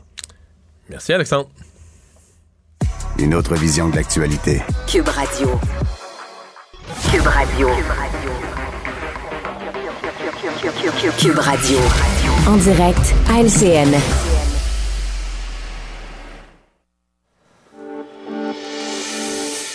Alors, on enchaîne notre jour des analystes dans un dernier bloc économie-environnement. Alors, c'est dans l'air depuis un petit moment et ce sera apparemment confirmé la semaine prochaine, le plus gros investissement privé d'histoire au Québec pour une usine de cellules à batterie, la suédoise Northvolt. Mais là, à McMasterville, à Saint-Basile, la résistance citoyenne s'organise, une pétition qui circule. Euh, Est-ce qu'on peut aller, Paul, de l'avant sans acceptabilité sociale pour un projet d'une telle ampleur? Acceptabilité sociale, c'est un concept qui est assez euh, flou euh, et vague, tout, tout dépendant. Euh, bon, premièrement, il y, a des, des, lois et des règlements municipaux qui existent. Les citoyens ont le droit, s'ils recueillent un, un, minimum de signatures, d'exiger un référendum sur des, des projets majeurs. La question de fond maintenant, écoutez, c'est un terrain désaffecté qui appartenait à une entreprise qui fabriquait des armes mm -hmm. à, à l'époque. Donc, et là, la nature a repris un peu ses, ses droits là-dessus, mais le, le fond du terrain est quelque chose qu'on peut présumer profondément pollué euh, en partant. Les citoyens, j'écoutais ceux, qui s'y opposent, disent, écoutez, il y aura trop de circulation pendant euh, la construction et ensuite, parce que c'est une usine qui, qui, serait immense, mais c'est leur, droit le plus strict et c'est la responsabilité des, promoteurs, euh, de, de, la compagnie elle-même et du euh, conseil municipal, au fond, d'expliquer aux gens et, et, de les convaincre. Oui. Emmanuel, effectivement, Paul a raison, c'est essentiellement sur le terrain de l'ancienne CIL, mais il y a comme un, un 25 là, qui, est, qui, est, terrain résidentiel, donc il faudra euh, changer le zonage. Mais ben, les... c'est comme dans tous les grands et les méga projets. Ça a l'air d'être simple jusqu'à ce qu'il y ait un petit bout compliqué mm -hmm. qui vient finalement, qui risque de tout faire dérailler. La réalité, Sophie, c'est que ça a l'air d'un projet incontournable, d'un projet auquel on ne peut pas dire non, mais l'histoire mmh. du Québec est parsemée de ces projets-là euh, qui sont finalement, qui ont été tués par la mobilisation, etc. Je pense que le gouvernement a eu une mise en garde dans cette, dans cette mobilisation-là de bien faire les choses pour rassurer euh, les gens. Mmh. Justement parce que, pensez à Énergie Est, au début, c'était supposé être simple, un pipeline, c'était une bonne nouvelle. Oups, il y a eu les belugas, oups, il y a eu les, les mmh. cours d'eau. GNL Québec, il y en a plein de ces projets-là. Et donc, il va falloir que le gouvernement soit prudent. Ouais, Mario? Pendant des années et des années, même quand mes dernières années en politique, je me souviens, je critiquais toujours le Québec allait chercher 13, 14% des investissements privés au Canada. On allait à peu près chercher la moitié de ce qui devrait être notre part des investissements au Canada. Il y a des raisons là, très difficiles d'investir au Québec. Ça, c'en est une. Là, pas dans ma cour. La facilité pour les gens à empêcher un projet. Tu vas avoir un projet de milliards de dollars, puis une poignée de gens peuvent le retarder ou le compliquer ou l'empêcher. Ah, c'est peut-être quelque chose auquel il faudra réfléchir un jour. Mais là, on parle d'un projet industriel sur un terrain industriel, ce qui apparaît rien de plus logique. Mais ouais. pas besoin d'aller plus. Le maire de Rimouski là, est pris. On dit il manque de logements. À Rimouski, il manque beaucoup de logements. Le maire de Rimouski veut construire du logement sur des terrains qui sont zonés pour ça. Mais là, qu'est-ce que tu veux? Pendant que c'est pas logé, mais il y a des arbres, puis il y a des sentiers, puis il y a des gens qui vont prendre une marche là, puis il y a des opposants. On dit on manque de logement, mais partout où il y a des projets résidentiels, tu as des opposants. C'est ça, le, Québec en 2023. Ouais. Une question de transparence, parler, parler aux gens, bien informer les résidents. Ouais. Maintenant, François Legault était à l'ONU aujourd'hui, invité comme chef d'un gouvernement, l'a cité en exemple pour ses efforts sur le plan environnemental, climatique. Euh, le premier ministre qui répète sur toutes les tribunes là, que les changements chez nous passent par l'énergie propre. Or, son ministre de l'Économie, de l'Innovation et de l'Énergie, M. Fitzgibbon, euh, l'a dit hein, à, à quelques reprises. Lui, ne ferme pas la porte à l'énergie nucléaire. Euh, il l'a dit, il l'a répété. Gentil 2, il y pense. Il garde une porte ouverte. On sent son intérêt à examiner la question, Emmanuel. Je pense que monsieur, euh, pour prendre une expression à la mode, monsieur Fitzgibbon fait sa job qui est celle de retourner toutes les pierres, hein, mm. comme disent les ministres en ce moment. Ouais. Euh, c'est Michael Sebia qui est en train d'évaluer tout ça. Puis objectivement, est-ce qu'on peut vraiment se prononcer sans avoir de chiffres, sans avoir de coûts, sans avoir de données. À un moment donné, si les gouvernements sont responsables, bien, ils sont supposés prendre des décisions, des décisions mmh. basées sur les faits. Moi, je pense que c'est ce que fait M. Fitzgibbon en ce ouais. moment. Mais ouais. presque au même moment, à, à, New York, François Legault disait, lui, on n'est pas là. là. Il, certains, ouais. ils voyaient, il, il, ferme la porte euh, à ça. Mm. Est-ce qu'on peut euh, au moins savoir si, un, techniquement, c'est possible, à un coût raisonnable, de, de, relancer euh, Gentilly? Mm. Je pense qu'il faut avoir une réponse à ces deux questions-là. Euh, maintenant, la, la, décision de fond, pas sûr que les Québécois et les Québécois seraient d'accord pour se relancer mais, dans, dans, le nucléaire. Mais en matière de changement climatique, s'il n'est question là, que de changement climatique, l'énergie nucléaire est perçue comme une énergie verte parce qu'elle n'émet pas de GES. Ouais. Ça, on ne va pas l'oublier. là. Mmh. Ouais. Tant qu'on ne parle pas des déchets nucléaires. Ah, c'est ça. Ouais, effectivement. Ça, c'est autre chose. Merci beaucoup à vous trois. À demain. Au revoir. Au revoir. Au revoir. Autrement dit, Cube Radio. Ah voilà, c'est ce qui conclut notre émission d'aujourd'hui. Merci d'avoir été euh, des nôtres. Euh, à demain. Cube Radio.